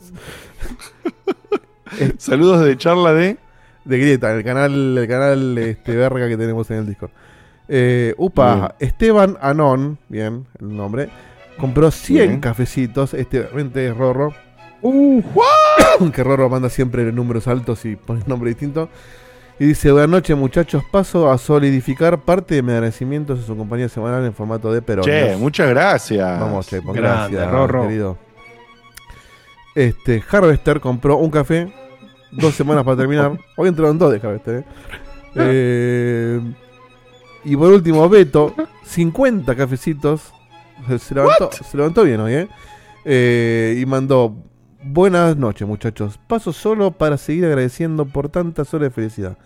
Continúo con mi camino del checkpointer y pasé el gran momento de Balala Estudios. Qué manera de reírme como loco por la Qué calle. hermoso. Que tengan un excelente programa. Gracias, Beto. Qué hermoso, qué hermoso momento, boludo. Eh, bien, Bueno, che, muchísimas, muchísimas gracias. 150 cafecitos, pum pum entre dos. Muy bien, che, muy bien, muy bien. Muchas gracias. Diegote, la máquina de hacer dinero como Dowski. No, a mí me tiran uno solo para romper la pelota. Eh, bien. A veces tiraron más, es verdad. Pero bueno, ahora sí, ya está. Ya se agotó. No hay, no hay plata. por- no hay plata. No hay plata. Eh, no Hay hay que decirle al equipo que, que hagan un Harvester 2. ga- Harvester 2. Financiamos nosotros. Tengo que armar el trío de Lo hacemos plata, nosotros. ¿eh? Y, se puso tenemos un Harvester por año. Eh, muy bien. Bueno, eh, les voy a contar, eh, poné Dieguito ahí el video que tenés, del el juego de Avatar, y por supuesto no estoy hablando del maravilloso Ang, eh, ni de la maravillosa Korra, eh, sino que estoy hablando de las polémicas películas de los bichos azules de, de Cameron, ¿no? Em, que para mí las películas son de malas a horrendas, digamos. O sea, para mí la primera está Están bien. buenas. O sea, para mí la primera está bien. O sea, no, no es buena para nada. Es súper cliché. Pero es mirable. eh, mucha tecnología, los bichos, el mundo, Pandora, eh, digamos, eh, Sarasa, ¿no? Entonces, No hay una mejor sinceramente. película hecha en 3D que. Fue la primera que vimos en 3D No posta. Sí, pero no, la no, 2 no. también. Pero más allá de también. eso, más allá del 3D, que, que sorprendía ni hablar, realmente fuera de 3D, cuando la ves en calidad digital alta, a la, a la- a la primera eh, es, es realmente una locura. Lo- lo- lo- la presencia de los, los bichos, cómo están hechos, cómo los sentís. Sí, envejeció bárbaro, aparte. Es están ahí. 2009 la primera. Eh, bueno, la 2 eh, técnicamente es un despilfarro. O sea, Sí. eh, sube la apuesta más todavía. Es realmente una locura cómo se ve, pero es uno de los somníferos más grandes que viene el año. Eh, y no solamente que es somnífera, es mala. ¿Pero dónde la viste? mala- pero acá en casa, en la tele. Eh, eh, eh, eh, eh. Y ahí está el problema. No, bueno, pero si No, una película te aburre en tu no. casa, en el está cine. no sí, puede ser un problema. en el cine. No, no. No, no, el cine no, te no. maravilla lo, lo visual, pero el guion sí es lo mismo. Y Pero bueno, sigue sí, siendo lo pero no, mismo. pero no te dormís. Eh, y, y la verdad es que mm, la película es, es patética. O sea, es patética porque todo está mal en el argumento, digamos. Eh, ¿Por qué el chabón hace lo que hace al principio de la película está mal? Eh, cuando llega está más o menos. Después cuando se pelean contra los malos está todo mal.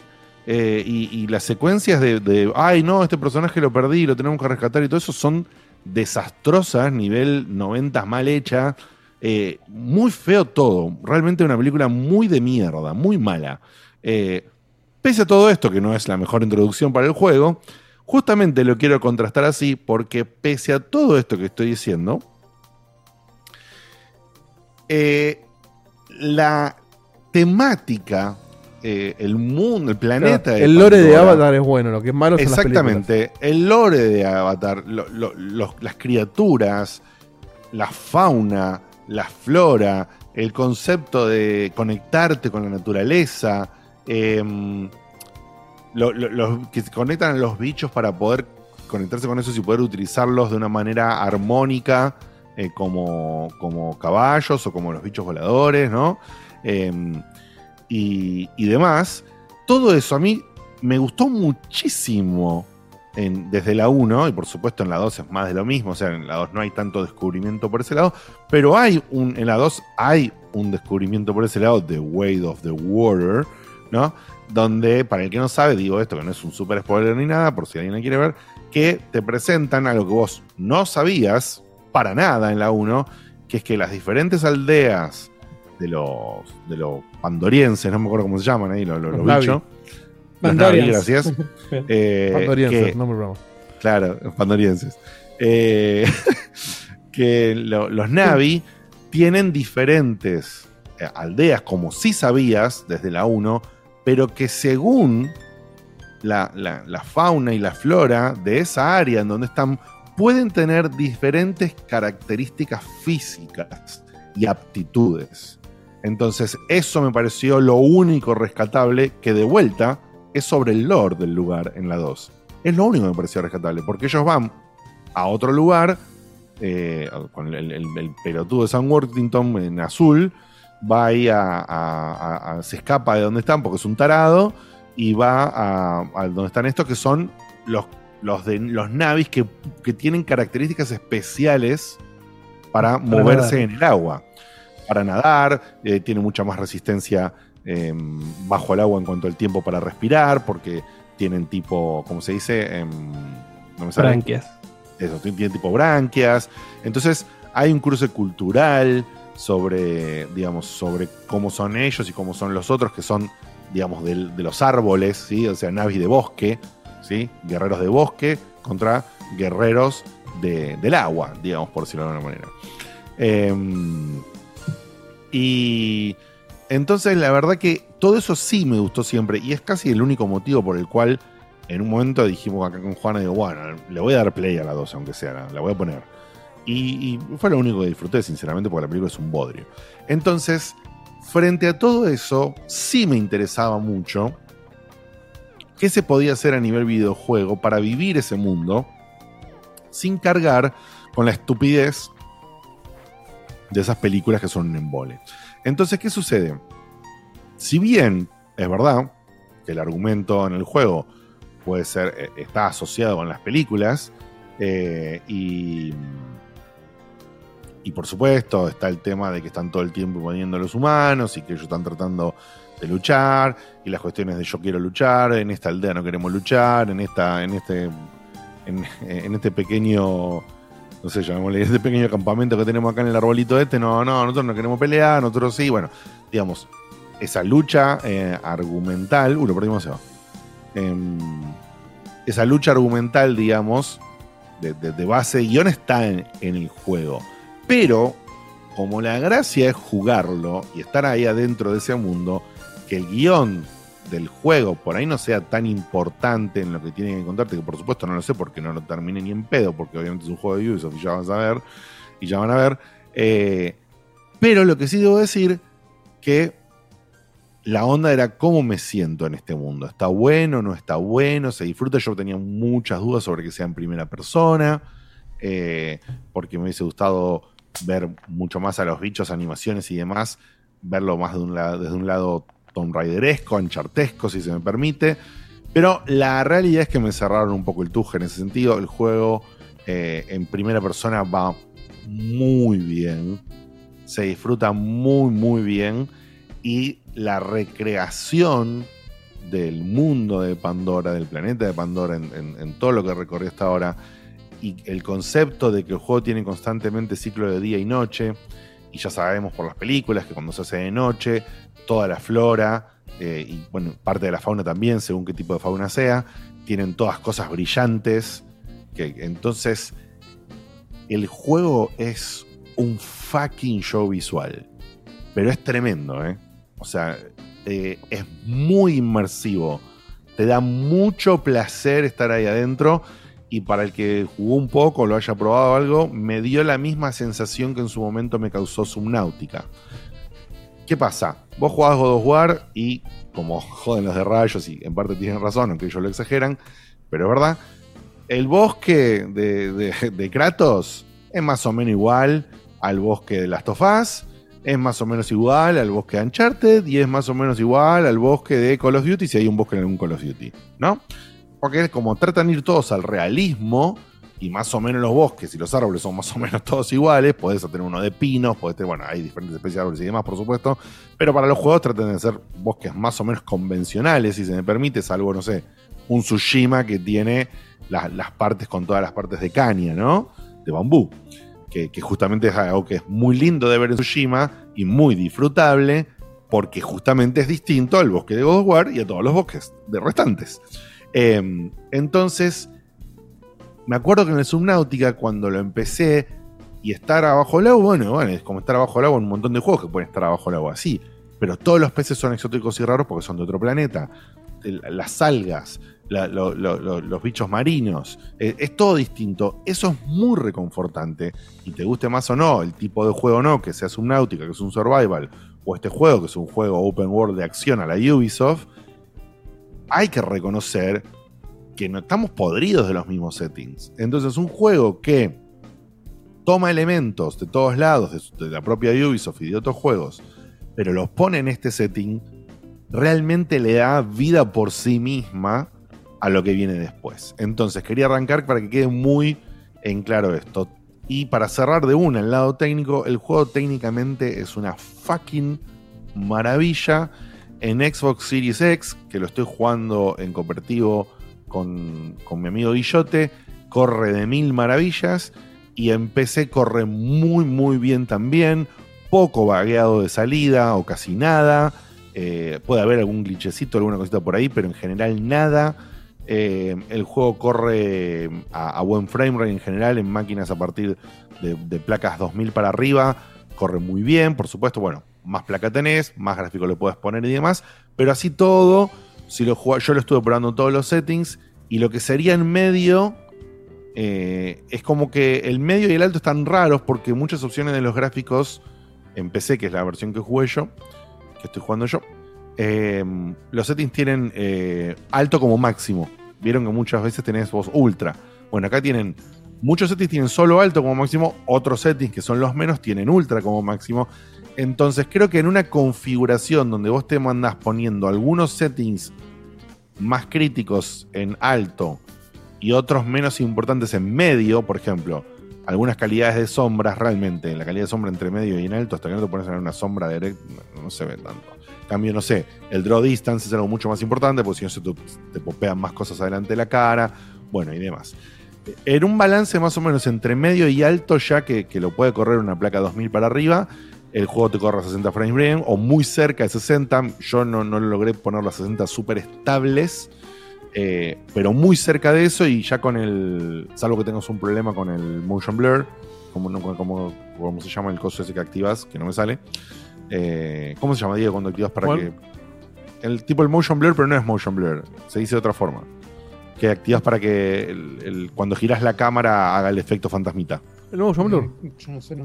Para mí también ¿Motion blur? Sí, sí, ah, sí, bueno, sí, sí, motion sí. blur entonces. Es para disfrazar un Eh, poquito los. Claro, La caída para disfrazar un poquito eso.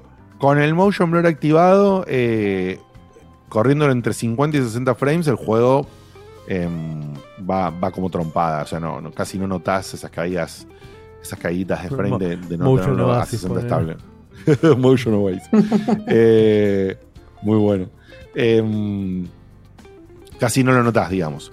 Y bueno, a nivel historia, la historia obviamente y tenemos que pelear contra lo malo, los malos que nos quieren robar las cosas, quieren quemar todo, quieren romper todo, ponen fábricas para explotar los recursos, tenés que romper las fábricas para explotar los recursos, y así tienen elementos de hay tantas fábricas que hay que romper, hay tantas cositas que hay que juntar, y viene la parte Open World Yubi, ¿no?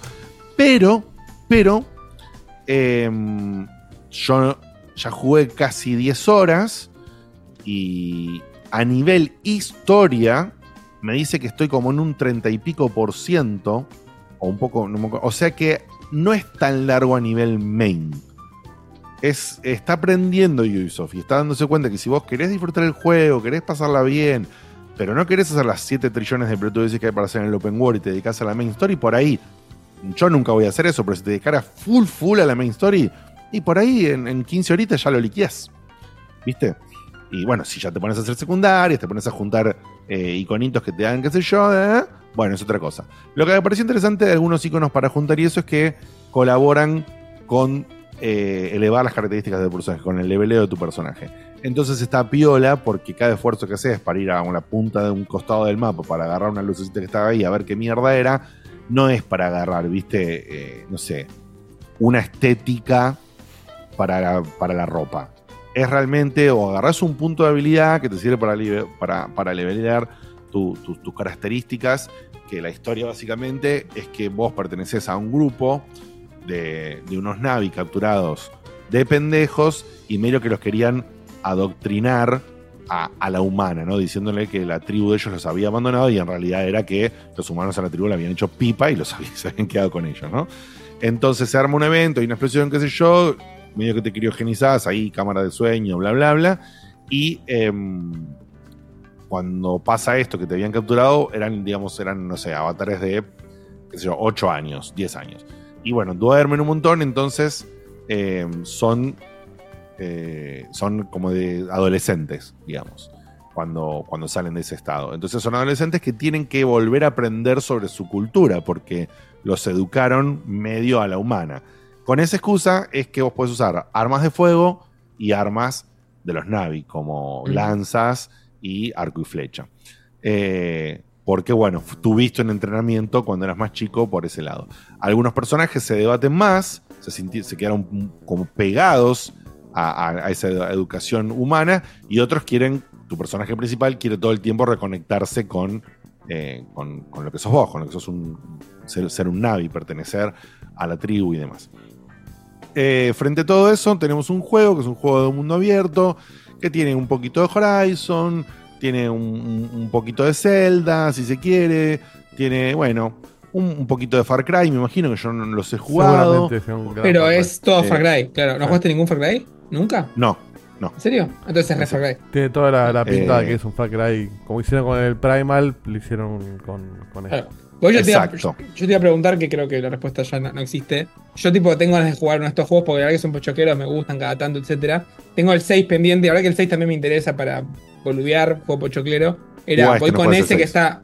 Pasa que el 6 está, está gratis en Game Pass ahora y aparte me Ah, he bueno. en cajita. Entonces, ante Bueno. eso que ya lo tengo ahí y esto lo voy a jugar en 5 años, ¿vale la pena? Eh, eso, lo que dice Edito, es el Primal esto, pero con, con bichos azules. Claro, bueno, pero. A ver, Y depende si jugaste todos los Far Cry o no, si te gusta Battle o no. Bueno, por eso, pero, pero lo que te decía, God of War, eh, el bosque de God of War es el bosque de Uncharted, es el bosque de cosas, es el bosque con Kratos. ¿Entendés? Digamos, si lo minimizás tanto, eh, sí. Pero por eso digo que para mí eh, tiene identidad. Yo no le vi lo de. mm, Por ejemplo, ju- jugué 10 horas, jugué en cooperativo, hice misiones main, hice misiones secundarias, eh, junté iconitos y qué sé yo. Todavía no fui a ningún lugar donde era una torre que la agarraba y liberaba y liberaba un área del mapa. Claro, en un árbol. No, no, no hay. A eso me refiero. Nunca, nunca fui en ni un árbol, ni una torre, ni nada que me libere mapa, hasta ahora. El mapa, el mapa está todo cubierto como con nubes y vos lo vas descubriendo a medida que lo recorres. Sí, creo que ya el Far No. Cry 5 lo hacía eso. Y, ah, el- mira, y el 6 también. habían abandonado, Sí. habían abandonado las torres. De hecho, en el Ok. 5, al principio del juego te hacen subir una torre y el que te hace subir te avisa por radio, te hace un chiste como quede tranquilo que esta sola no te hace subir a más torre, una cosa así. Ah, mira. Bueno, entonces acá lo hicieron a la, a la vieja usanza. Vos vas descubriendo el mapa eh, porque está tapado y hasta que no vas, no lo descubrís. Y a medida que vos vas llegando a lugares, vas librando viajes rápidos. eh, fast travel. Entonces está bueno porque vos no puedes hacer nunca fast travel en ningún lugar que no fuiste primero. Eh, pero de vuelta, no puedo comparar directamente yo qué tan igual eh, a un Far Cry es o se puede sentir. Yo lo siento con mucha identidad dentro de todo. ¿Por qué? Por el setting, por todo lo que les dije antes. Realmente eh, me sentí que estaba un poco en las películas, en el mundo de las películas. Eh, hace, lo último que hice fue justamente conseguir el bicho volador, que ya sabíamos que en algún momento lo íbamos a conseguir, pero lo conseguimos. Y haces toda la secuencia como en la 1, donde tenés que recorrerlo en unos paisajes realmente preciosos. Eh, todo el tiempo vos estás en lo alto. eso, eso se quiere un poquito más a la celda, probablemente al Tears of the Kingdom, en el sentido de que tenés las cosas flotantes ahí que están, se ven ahí todo el tiempo de Avatar. Y vas a esas y llamás al bicho cuando estás cayendo en el aire y te, te viene volando y te rescata así. Es todo muy épico. Podés pelear con los bichos en el aire contra los helicópteros de los humanos. Les cagás a flechazos donde, donde tienen las hélices y los rompes más rápido. Digamos, lamentablemente no juego ningún Far Cry como para poder compararlo más, pero se siente muy bien, muy bien. Eh, y, cumple muy bien el rol de meterte dentro del mundo de Avatar. Eh, y se disfruta mucho. El juego se puede jugar hasta two players, o sea, solo dos players. Es- o lo juegas solo o lo juegas cooperativo. Es, está muy lindo. Yo recomiendo que, que, que lo jueguen en si tienen la oportunidad porque es muy divertido. Y, y lo que yo sí no puedo decir es qué tan en volante se me puede llegar a, a- a volver dentro de 10 o 15 horas más, ¿se entiende? Eh, porque nosotros hasta ahora descubrimos un 15% del mapa. O sea, el mapa es enorme. Pero claro, vos una vez que tenés el bicho, eh, se llaman Ikram, los, lo- los, bichos voladores. eh, vos vez que tenés el Ikram, eh, y realmente re- podés recorrer la distancia muchísimo más rápido. O sea, el toque de Ubisoft está. Volar con el bicho, si, si eh, extrapolo a lo bestia, es lo mismo que volar con el Rocket Land, con, el- con las Rocket Wings en Rider Republic. ¿Entendés? Eh, pero bueno, me parece que justamente entre tanto clon y tanta cosa que hace Ubisoft, este juego tiene el, el componente muy enriquecedor de estar viviendo en el lore de, de Pandora. Y hace que todo sea diferente. Vos tenés que recordar, no sé, por ejemplo, en Far Cry si pasaba esto. Vos en un Far Cry o en el, o en el Far Cry Primal tenías que re- recolectar cocos o frutas o cosas así. El Primal no lo, no lo jugué, pero en los, en Pero en los general otros sí, sí, tenés, cra- hay un equivalente. tenés crafteo o, o cosas así. Sí. Sí, y recolectás frutas y las frutas las tenés que recolectar con una mecánica, por ejemplo. O pasás y agarrás una plantita como en Horizon. No, justo eso no. Que No me acuerdo tampoco, pero. Bueno, acá me pareció muy original, quizás no lo es, pero acá cada árbol tenés un escáner, que es como la visión Navi, ¿no? Eh, y, y con el escáner, que, que te- ahí aparece todo el tiempo en pantalla, que sé que lo pones, puedes hacer inspect y puedes ver las cosas otra vez y las sentís y zaraza. Bueno, y con eso vas, con toda planta que no conoces, la inspeccionás y se agrega a la biblioteca, digamos. A todo el glosario que tiene, que es un montón. Sí, no tanto, todas las tanto no acuerdo plantas. Cry. Eso es más de Viste, todas lado, las plantas y qué, sé, y- y qué sé yo. Y algunas de esas plantas vos podés extraerle la- una fruta, una flor, una rama, y todo eso son elementos de crafteo. ¿sí? Eh, cuando vos extraes, por ejemplo, una, Ujú. una, no sé, un tipo, un coco de una planta que está ahí, tenés una mecánica de balancear el tironeo que estás haciendo con el análogo más el trigger de una forma para arrancarla bien o para, para arrancarla, digamos, como perfecta o para arrancarla común, digamos.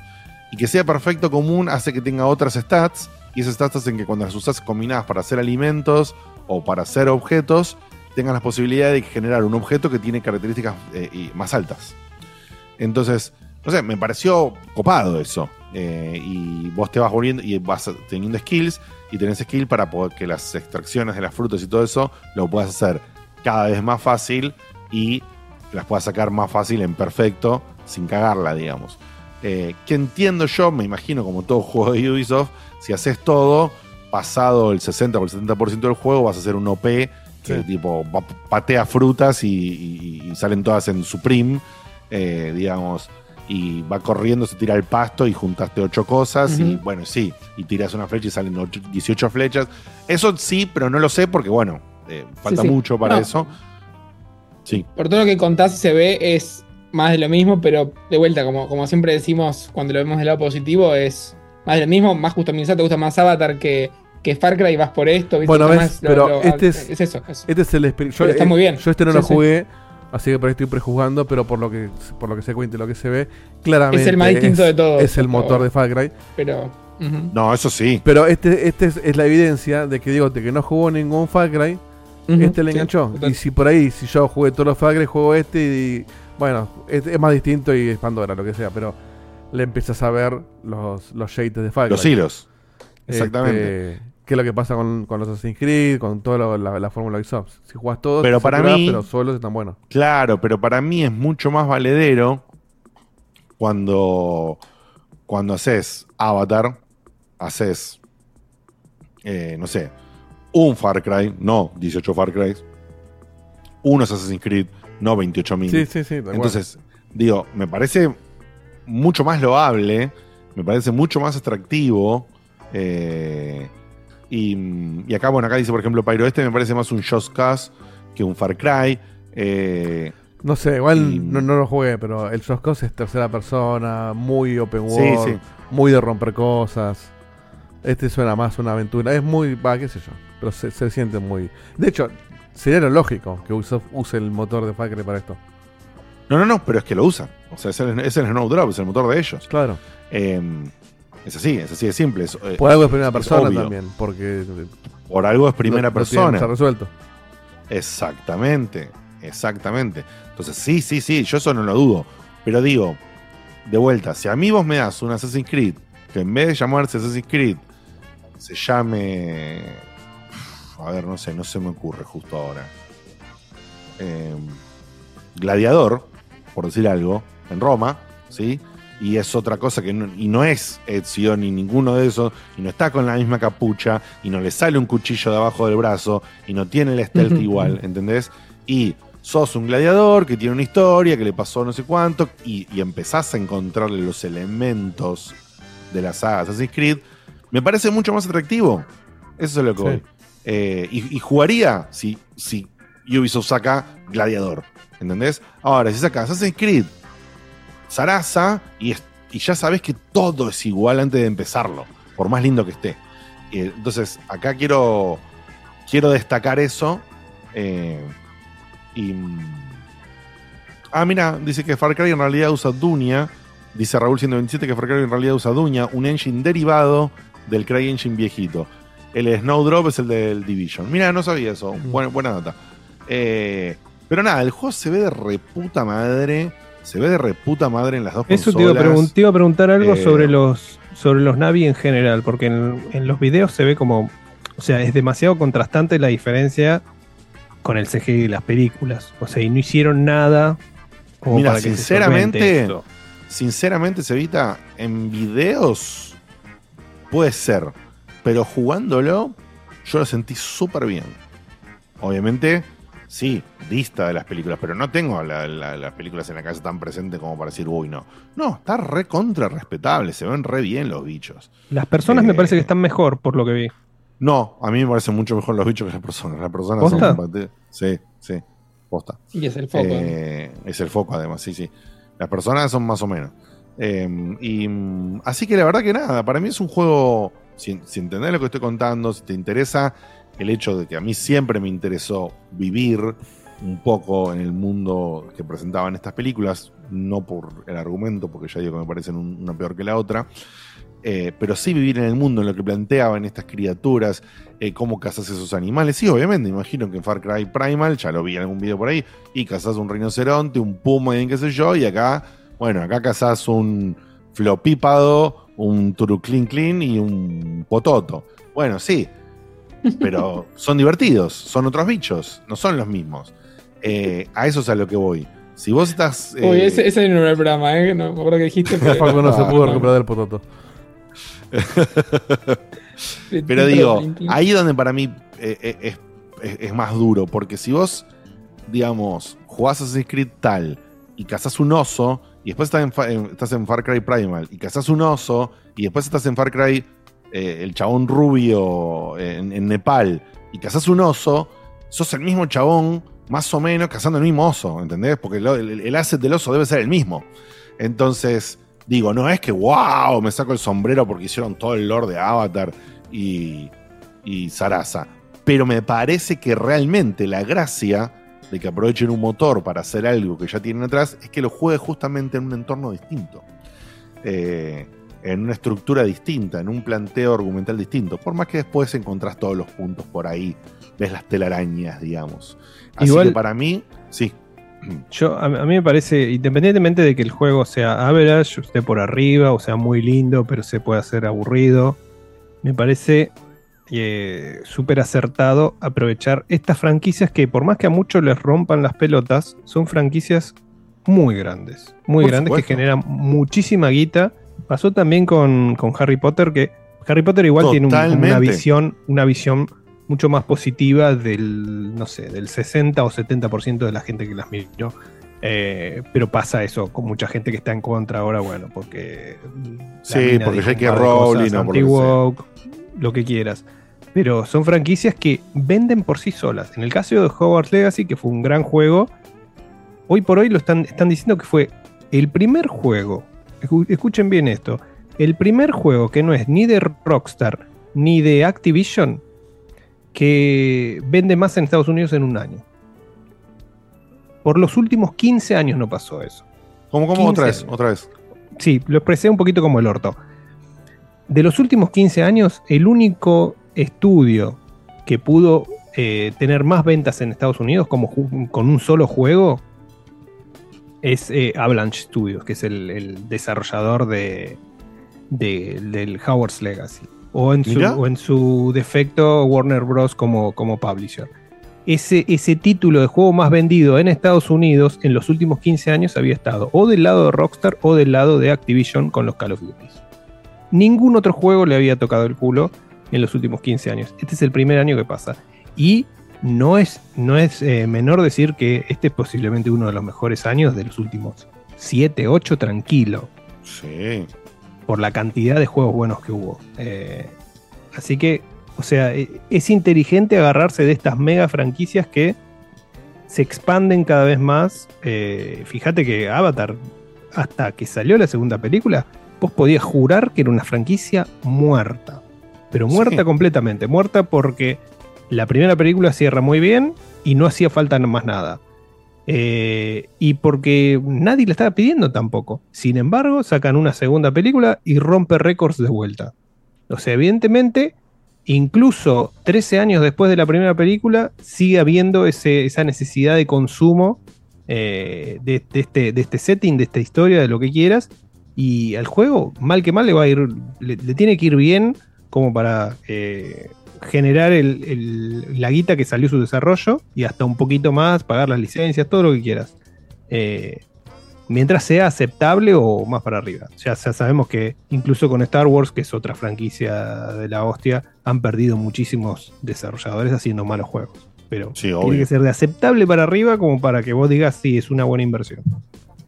Así que la verdad que, bueno, nada. eh, por supuesto, está complicado hoy en día, como ya sabemos, comprar los juegos y demás.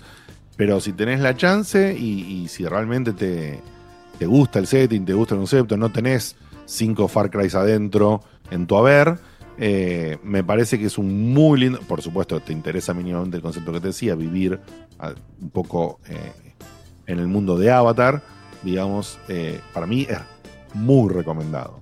Entiendo que para el que tiene 10 Assassin's Creed y 4 Far Cry adentro, probablemente lo va a ver eh, con otros ojos y eh, el, el cambio de setting no, no le alcance. Eh, o, o sí, eso, me- eso sería llamativo ver qué te pasa a vos, Facu, si en algún momento lo agarras este juego después del Far Cry 6, que lamentablemente ya tenés el Far Cry 6 porque, bueno, ya lo tenés ahí, disponible. Eh, entonces, y este lo tendrías que gatillar, porque aclaramos que este no es un juego que nos enviaron, es un juego que yo me compré. Sí, es que de hecho si me encantara Far Cry tal vez haría el cambio, pero como sé que es un juego que para mí es pochoclero, pero no estoy sesgado de que ah, no quiero jugar porque son todos iguales, sino que lo quiero jugar. Para mí arranco con Far Cry y después eventualmente llego a este. Sí. No tengo Y problema. pregunto, en ¿en, en, en los Far Cry montás tipo caballo y, y un bicho volador como este? Eh, En que no los, los modernos todos, pero manejan tenés vehículos. helicópteros. Sí. Claro, eh, Sí, sí, en los modernos tipos. vehículos. eh, Creo sí. caballos. Caballo no me acuerdo. Pero tenés motos, esas cosas, No, o sea, tenés pero sí, vehículo está lleno. ¿Y pero vehículos voladores? Sí, sí, tenés avión, Eh, sí, sí, helicóptero. helicóptero.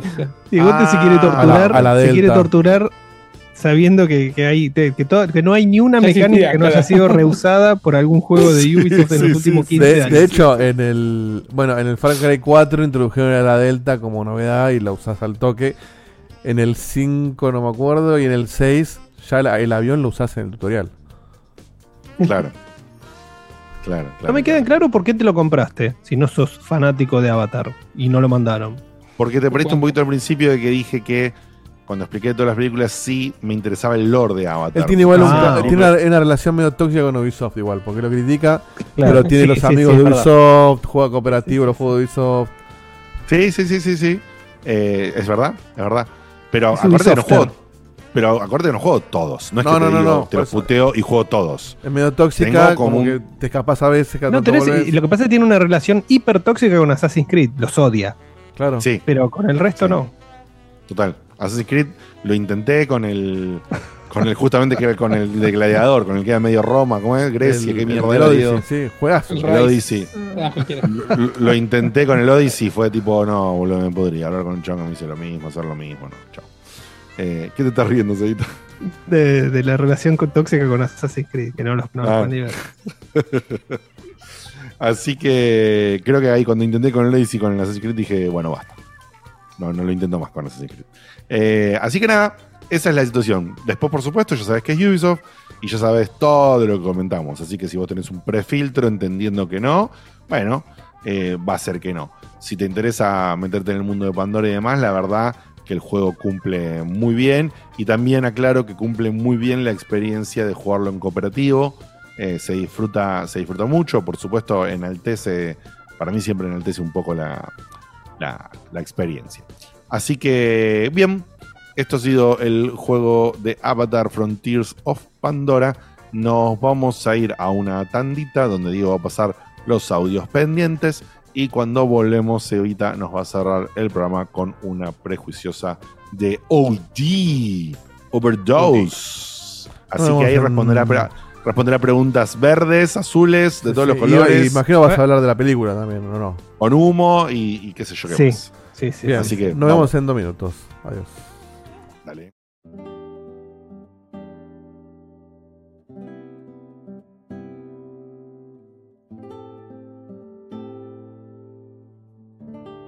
Hola gente, ¿cómo andan? ¿Todo bien? Acá Z, espero que tengan un buen programa. Eh, la semana pasada o la otra creo que les había preguntado, la anterior en realidad, antes del, programa del GOTI, por el State of Decay, que venía el Day, el Days Before. ¿Y qué pasó con el Days Before? Por Dios. State of Decay hay uno solo, papá. ¿Qué onda? Peor que lo de Abandon de eso, ¿eh? Qué estafa. Por ahí lo van a hablar, pero no podía dejar de comentarlo, qué desastre. Es la, la, quizás la peor noticia del gaming del año. O sea, noticia oscura, digamos.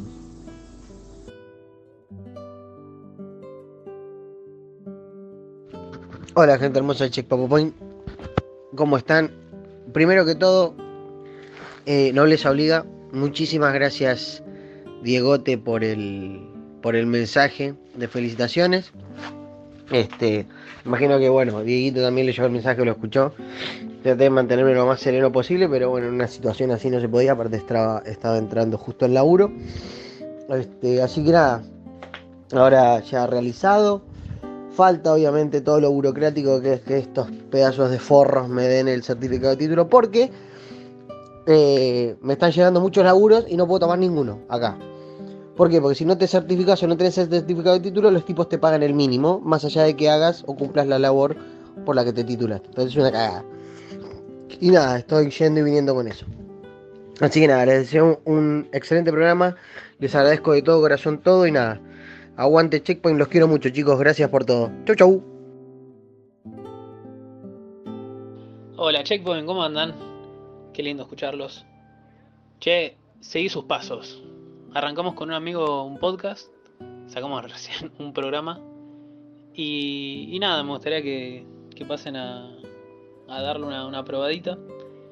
LQS se llama, lo que sé. Es un podcast de música, de los que no, no hay tantos me parece, o no, no encontré cuando quise, quise ponerme a escuchar. Con un formato así más, más tranqui, duró como 50 minutos más o menos. Y sale en video en YouTube. Después lo vamos a subir a- al Spotify también. Pero bueno. En YouTube si pones arroba LQS Podcast, ahí aparece. Así que nada, nos vemos ahí. Chau chau.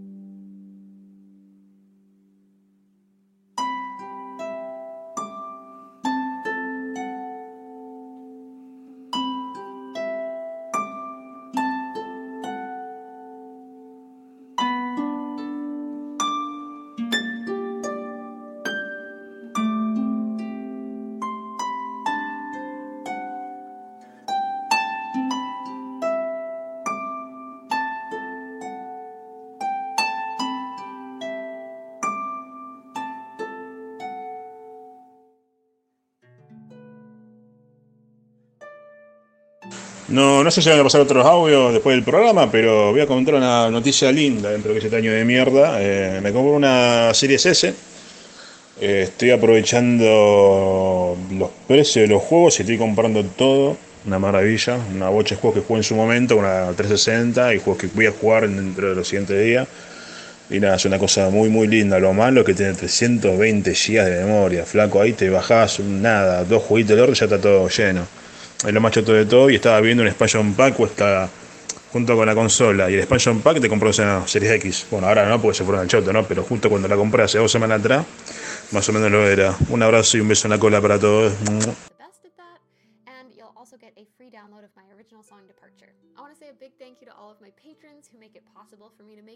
like this at all, and I've got to say an extra shout out to all of my superstar patrons Ben Vieira, Connor Jacobs, David A. Fouché, Gary the Bard, Kickfist, K Pug Clavier Music, Linda's Life, Michael Rittenberry, Sven Shipper, and Zolaire.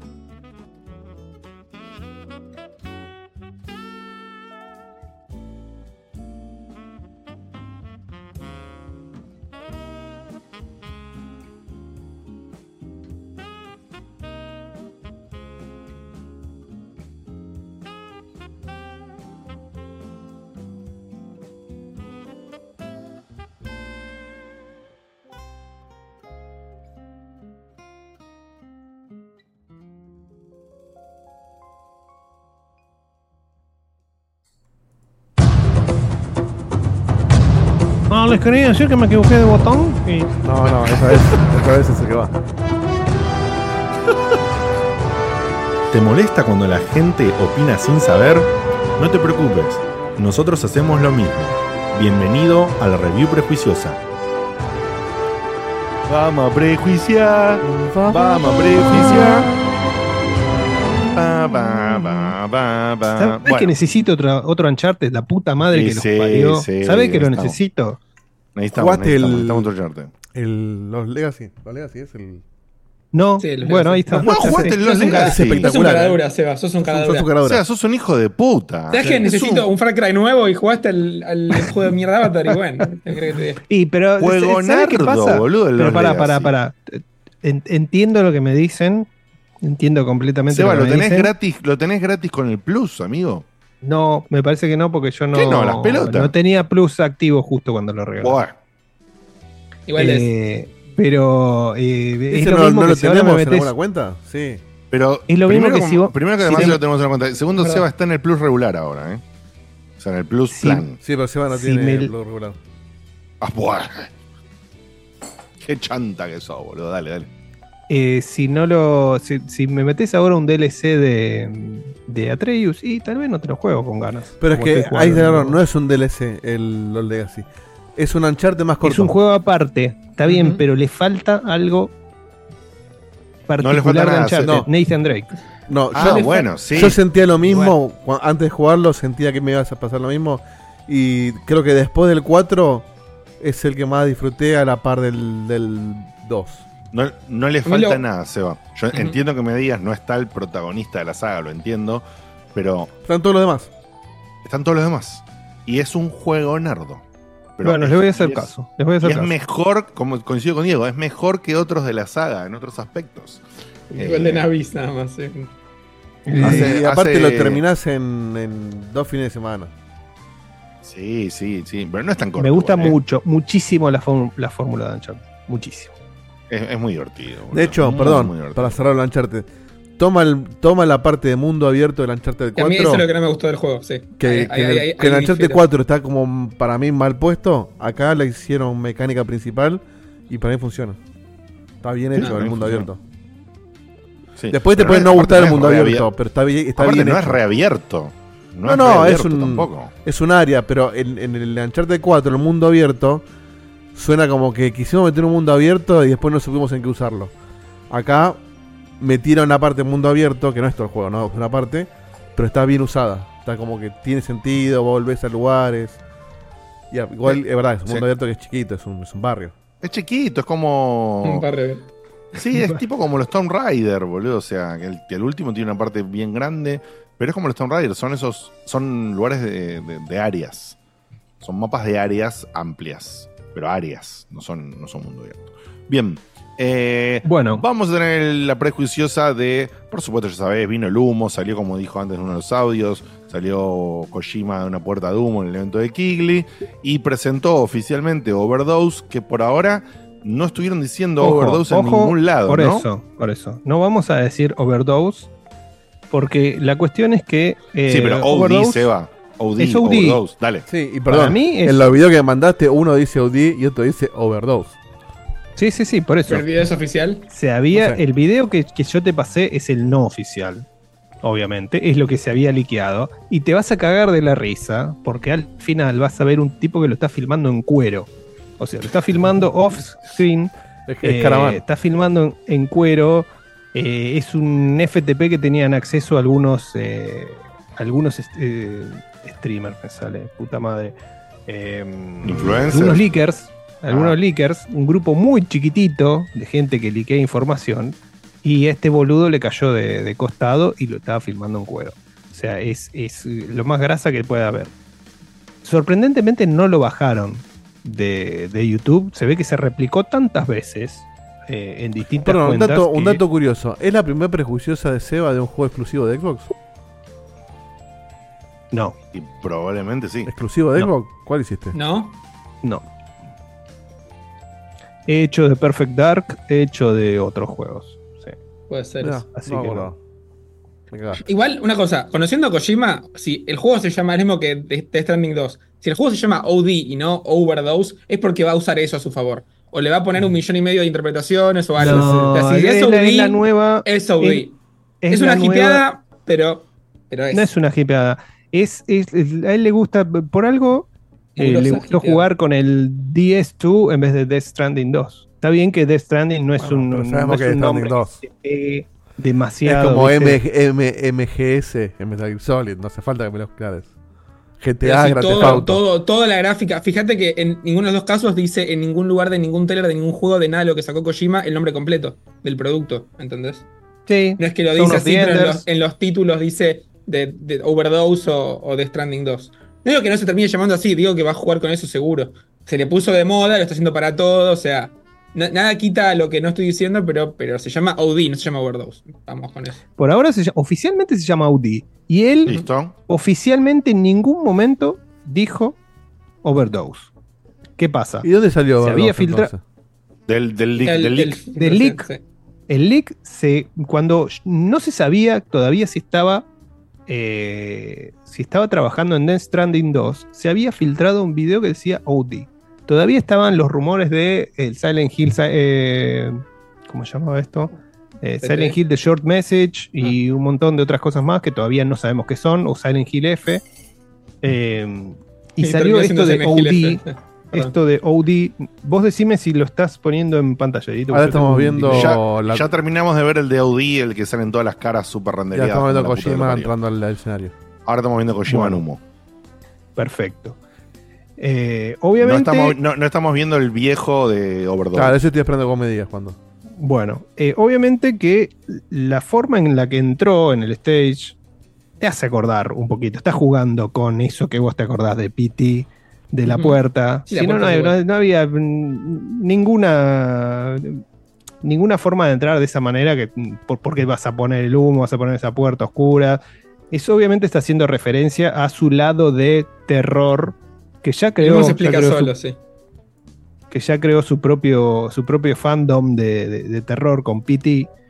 Eh, entonces, bueno, el Es chabón increíble que el chabón seguramente- tenga un fandom de terror de, de algo que nunca hizo. Es, es- es fantástico, boludo. Bueno, pero con esa pequeña demo, boludo, o sea, vos Sí, sí, gran sí, parte de los últimos siete años de juegos indies de terror se la debes a esa demo. Es que Sí, esa sí. demo es el juego de terror más terrorífico de los últimos 20 años. O sea, lamentable. Sí. Para ahí no para mal, es, es así, punto. No hay discusión. Eh, es espectacular, donde quiera, o sea, por cómo quieras mirarlo, es espectacular lo que pasó. Que de una demo que no se sabía eh, incluso de quién era, termina siendo una cosa de Kojima que estaba relacionada con Silent Hill y que laburaba Norman Reedus, que en esa época era todavía muchísimo más conocido que ahora porque estaba en su auge de The Walking Dead. Eh, así que es- es- fue una revolución total. ¿Qué pasa? Humo verde, revolución- muy bien. Fue una revolución Tardé, tardé en verdad. con escándalo, porque esa guita era supuestamente de Metal Gear Solid 5, Que fue eh, que en paralelo estaba haciendo este eh, esta demo. Entonces, bueno, ahí hubo un enojo con Konami y eh, ya, ya todos sabemos la historia. Pero eh, entrando en lo que es OD, hace rato ya Kojima viene diciendo que tiene varios proyectos en, en sí. Primero, ya había dicho que quería llevar a la pantalla grande a Death Stranding eh, en algo que quería hacer como una especie de película. eh, ¿Cómo se llama esto? Una película independiente, ¿no? Que él no iba a ser no iba, no iba a ser director, pero iba a ser parte de la producción de la película. Y hoy confirmó eh, a través, primero se liqueó por parte de A24 y después. ¿De A24? A24, A24, A24, sí, sí. A24. Está de pelado pero muy. No, no, pero muy bien, muy bien. ¿Saben, ¿saben ustedes quién es, qué productora es? Mirá Sí, cómo, sí, se reinventaron rápido, le sacaron la pausa y se fueron con los juegos internacionales. A24 es la, la productora de Everything, Everywhere, All at Once, Sí, Uncut Exacto. Gems, Ah. Lady Bird, Hereditary and, uh, y Mids- Midsommar. Es una de las mejores productoras independientes de los últimos 10 años, chicos. Exactamente.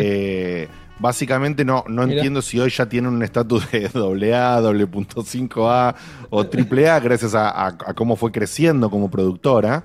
Eh, pero es una productora que, por supuesto, puede llegar a, a quemarse en algún momento, pero que donde aparece el sello hoy, donde Claro. están produciendo ellos, es algo que tenés que prestar atención a ver qué puede salir de ahí. tipo Anapurna de, de, Vo- de Volver. Exactamente, exactamente. Pero bueno, en cine, en cine independiente, o bueno. No, sí, t- sin ir más lejos, Everything, tiene- todo tiene- ganó o el sea, Oscar. ti- Sí. Ah. Sí, Sí, sí. o sea, es de lo Tiene menos independiente de lo que queda independiente, se puede decir. Claro, o sea, tiene financiamiento y por eso digo, ya hoy en día no sé cuál es el estatus hoy, pero es un sello que tiempo atrás era mucho más independiente.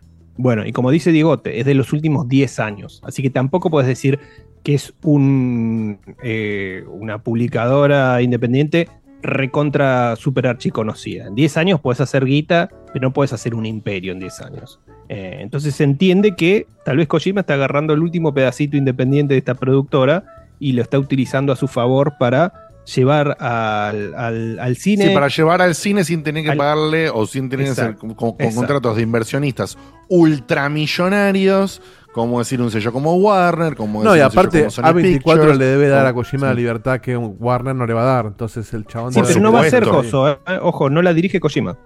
No importa. No, pero pero va a si estar vos metido en sos- todo, Kojima. Pero va a meter, si- pero va a meter si vos muchísima estás mano en la, si vos estás en la producción ejecutiva, Evita, siempre me confundo cuál es de las dos, pero creo que es la ejecutiva.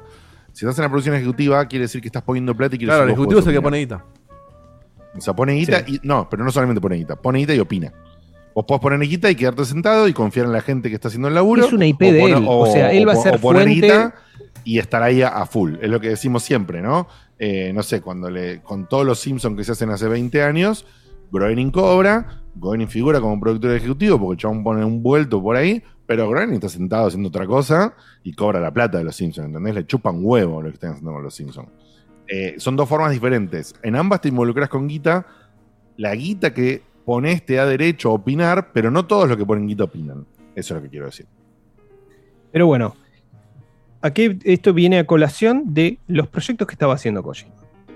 Eh, la idea de hacer una película de Death Stranding, Death Stranding 2 que lo presentó el año pasado, también con mucho hermetismo, porque todo el mundo preveía que no se iba a hacer una continuación de Death Stranding, nos cerró el orto a todos, y la verdad que pinta muy, muy, muy prometedor, eh, por lo que fue ese, ese primer tráiler, y además estaba haciendo un juego experimental más chico, es un proyecto más chico, que había ido a varios productores, supuestamente a varios, posiblemente solo Sony, le había pasado la idea y no le había cerrado a Sony. Entonces le dijeron no, pero no se sabe si le habían dicho que no, por porque era una locura el, proyecto y no querían fundarlo, no querían ponerle guita, eh, que en parte dijo eso, que, les, que a, la- a alguna determinada eh, publisher le pareció una locura el proyecto.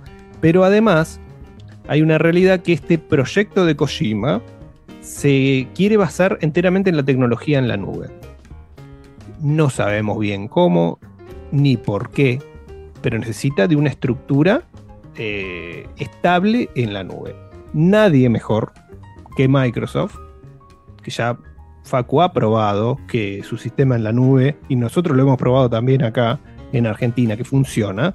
Entonces, eh, nada mejor que presentarle un proyecto a Microsoft que ya tiene una nube robusta, incluso en su, en su ecosistema de gaming, eh, y que bueno, que Microsoft no le va a faltar un mango para poner, mm, para poner guita en un proyecto, por más chiquito que parezca. Porque si vos te pones a pensar, eh, bueno, sí, al principio en sus declaraciones Kojima decía que era un proyecto chiquito, experimental, casi como un juego independiente. Ahora, si vos sos un juego independiente, no vas a poder acceder a los actores que vos trajiste, por ejemplo, en Death Stranding 2 o Claro. en Death Stranding, ¿me entendés? Eh, sin embargo, al ser el único, a la única publisher que le puso guita, que es eh, Xbox Game Studios, y que podés comprar la exclusividad, porque es el único que te puso la guita, vos podés decir, sí, puedo poner un poquito más de guita y vos podés hacer que esto sea un proyecto chico, como proyecto, pero tal vez con unas caras muy conocidas. Eh, Sí, y con una infraestructura entre- también grande y que ya funciona, porque la nube de Microsoft ya están dando, no, tiene- no tenés que Por eso. algo nuevo. Por eso. Muy posiblemente, eh, eh, además de que Sony no quisiera poner la guita, posiblemente no tenía la estructura para hacer este juego. O, o el target de, de la gente que podría jugar en la nube un juego de Sony no sería Igual- la cantidad suficiente. ¿Se te ocurre que puedes.? O sea, un, un ejemplo de, de la nube de Microsoft bien hecha aplicada a un juego es Flight Simulator, por Simulator, ejemplo. Tal cual. ¿Se te ocurre qué puedes llegar a hacer? Porque me parece que estás poniendo como una excusa para justificar que está en Xbox y no en Play, cuando si el concepto es sencillo se puede aplicado en Play igual, ¿se entiende? Justamente como el de Stranding. Muy posiblemente se podía. eh, es que. Transformar lo que es para el, en el- el detalle, el detalle de qué tan experimental, qué tan profundo es el sistema este que él mismo dijo al lado de, de Kigley, es un- una línea borrosa entre una película y un videojuego. Y cuando él dice eso, ya sabemos que vende muchísimo humo, se está cagando encima de eh, los walking simulators y los juegos que ya son aventuras interactivas hace más de 10 años. O sea, si vos vas a venir y vas a decir que es un juego experimental totalmente rompedor eh, de, géneros, si se quiere, o que difumina demasiado lo, lo que es un juego y una película, que ya está bastante difuminado eso, tenés que venir con algo que realmente sea... eh, Yo tengo una idea, pero es prejuicio puro, obviamente, pero voy a esperar a que, a que se termine, ¿no? No, no voy a arruinar. Entonces, bueno, no sabemos la, la profundidad de lo que puede hacer esto, pero sí está, sí está, el, eh, el tráiler este que se liqueó. Igual quiero decir, antes de eso, antes de mostrar el tráiler que se liqueó, que espero que no nos traiga eh, ningún quilombo, porque eso, bueno, ya está online. No, si lo bajaste 70 de YouTube lugares. porque ya está. Bueno, eh, los actores conocidos son eh, que, que estaban todos renderizados, ¿no? O sea, esos, eh, esas caras renderizadas que vieron son Sofía Lillis, Hunter Schaffer, que es la segunda chica, y Udo Tier. ¿Qué? U- Udo Tier, Udo, Udo Kier, no sé cuál es. A ver. No sé cómo es. A ver, porque me parece que está mal escrito acá. Sí, es Udo Kier, con, con K. Que es un, el viejo alemán. eh, yo me enteré hoy que era alemán. Es un viejo recontra conocido en papeles secundarios o de malo de, de- de películas. Sí, sí, sí, sí. Yo lo retengo. No lo tengo de un papel principal, pero sí lo tengo de, de roles que decís. Mira qué llamativo este viejo hijo de puta eh, de películas, ¿viste? Son rostros que te quedan eh, en, en papeles específicos. Y la nota de color es que descubrieron que adentro de lo que es la boca del viejo hay como unas letras que están pegadas. Yo no sí, sé en si lo de la verdad. también. Yo, yo vi la foto. Bueno, estas palabras es como que forman una, creo que es amica con, con, con K o algo así, o amita, que es un pueblo en Japón que está relacionado en algún momento con un Silent Hill, no sé, la verdad. No sé si es una joda de, de- de Kojima. Esto la verdad que no tiene ningún sentido que sea eh, un, un Silent Hill, pero es un juego de terror. Siempre puedes dejar eh, la Sí, posibilidad a mí me suena más que es un Kojima, che, vamos a romper un poquito las pelotas para que especulen. Es muy posible. Y después simplemente un pueblito que le gustó, porque no tiene Él- él ya ha dicho, mirá, hasta No ahora- tiene relación con Konami, Konami está haciendo la suya. No, él, él hasta ahora Eh, las mira, cosas que dijo... este tipo estuvo este tipo haciendo, estuvo haciendo un vampiro en Blade, para que te des una idea. Uh. Eh, es Mirá. un chabón Más- que más verde es un chabón- todavía. Es un chabón que tiene historial de películas viejas de terror. O sea, estábamos hablando de cosas. Lo vi de Drácula a- yo. Re- Exactamente, relacionado a Frankenstein, relacionado a Drácula. Por eso justamente lo habían llamado como un guiño en su momento para Blade. Eh, también estuvo en otra que se llama La Sombra del Vampiro. O sea, claramente. Em, eh, digamos, está, eh, está metido en ese tema y se mete con gente rara. este, Es un viejo tenebroso. Con, Lar- con Lars von Trier, que está repirado. eh, y bueno, y cosas así, ¿no? Eh, Bueno, la cuestión es que hay que creer en lo último. en- eh, parece que todo lo que mintió Kojima a lo largo de su carrera no lo mintió en este último año y medio porque todo lo que viene diciendo es verdad. O, o lo poco que va diciendo, eh, al menos se puede comprobar. Porque fue diciendo, bueno, que tenía un proyecto de, de una película. Ah, y, ahora. perdón, perdón, me colgué leyendo un poco, pero porque me resulta interesante. Y también Sí. estuvo en el video de, mm, de Coso, de Korn, de Make Me Bad, con Brigitte Sí. Nielsen. Mira, Eran- ellos, sí. ellos dos eran los locos que estaban ahí con las operaciones y con las cosas médicas así. Me acuerdo. cringe. Me O sea, es acuerdo un- de ese mismo. Es, de ese es un tipo. Es un tipo. Es un tipo que por su cara, sus gestos y qué sé yo. Sí, da miedo. generar- exactamente. Para generar el efecto, eh, traer. bien- está muy bien lo que está haciendo Kojima en, en el sentido del cast. em, perdón la, la- la- la reincidencia. En ese sentido, justamente, ¿no? Es como. Viste, no sé, cuando Tarantino lo, lo revivió a Travolta eh, porque quería ser un gángster medio banana, que entendés que bailaba un concurso de twist en, en- en un, en un bar setentoso. El tipo tuvo una muy buena visión al llamarlo a Travolta, más allá de que le devolvió la vida y el laburo prácticamente. Eh, pero digamos, ¿por qué? Porque tenía atrás algo que traer, ¿no? Y bueno, me parece que es, ese tipo de perfil es una buena selección en, en ese Sí. sentido, haber elegido a, a Mr. Udo acá. Pero bueno, él, él ya dijo que no se iba a meter nunca más con franquicia de Konami, que no son franquicias de él y que él quiere llevar su- al máximo esplendor lo que es su consultora o, su estudio.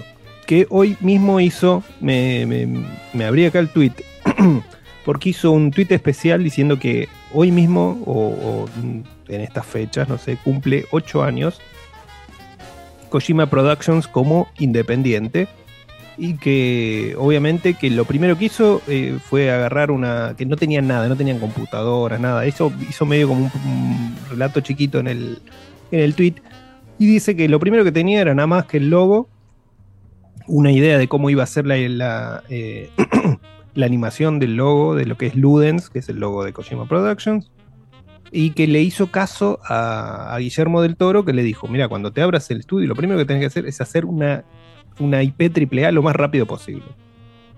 Es como si fuera fácil, ¿no? Pero dice que le hizo caso y pensó en un, en un juego que les pueda dar a la gente algo que estaba necesitando, que, que no había en otro juego. Y que ese va a ser el motor para todos los juegos que él haga. Y que bueno, que gracias a, a Death Stranding, a la ayuda de, de Guerrilla, eh, Guerrilla Games, que le, le pudo prestar el, el- motor. el engine, el décima engine, y un montón de, de soporte de guerrilla para aprender a usar el engine, lo que sea. Eh, pudieron conseguir la oficina, después expandieron el estudio. Entonces, bueno, hace todo como esta cronología.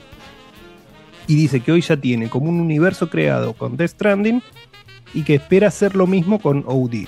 Expandirlo o, o que sea algo que, que impacte en la vida de los jugadores. Un pretencioso de Entonces- mierda, como siempre. Sí, eso es, eso es puro humo porque Puro humo. vos nunca podés medir antes de que salga un producto cuánto le va a gustar a la gente. De hecho, hay mucha Eh. gente que odió The Stranding hasta eh, Sí, sí, está su la célula médula. más O sea, íntima. Tal cual. Eh, y hay otra gente que lo amó. Gracias a Dios, todos nosotros lo amamos. O sea, Sí. yo puedo entender. Es que te puede no gustar, pero puede decir que es malo. Eh, Claro, pero bueno. Lo gracioso es que todos noso- a nosotros nos gustó y podemos entender a la gente que no le gustó. Eso es lo gracioso, que vos puedas entender por qué no te gusta este juego o, por qué te encanta o por qué es te encanta si solamente porque es diferente. Pero no puedes decir que no es un juego que está muy bien creado. Que es difícil también que el tipo en tres años te haya hecho ese juego cuando le prestas un motor nada más. Porque tuvo que tener un montón de diseños. eh, no sé, el- está bien que hoy por hoy muchas cosas se hacen con el, con el mocap, renderizás y bueno, ya tenés eh, diferentes eh, personajes, pero el laburo de artístico que hay en Death Stranding es espectacular. La verdad. Sí. Eh, o sea, es un mundo post-apocalíptico que no es fácil de imaginar tampoco. Porque tiene un montón de quilombos. Ya ni me acuerdo la historia, sinceramente. Tiene un montón de idas y venidas. y de cosas paralelas que no son fáciles de imaginar. Pero bueno, es- esto es nada más como para contextualizar lo que el tipo quiere hacer con, con OD, que se supone que es Overdose, ¿no? Y ahí sí podés poner, Dieguito, el, el video. Y en el video. eh, yo Este- creo que este el, video. el, el- el video leak. El video leak. Este video nosotros ya lo mostramos una vez. Sí, sí, sí. Ya lo mostramos este video. Porque aparte en este video nosotros veíamos que acá la actriz que estaba no era ninguna de las actrices que él presentó hasta ahora. No, no. Sino que es la actriz de. mm, como es la hija de, de Andy McDowell.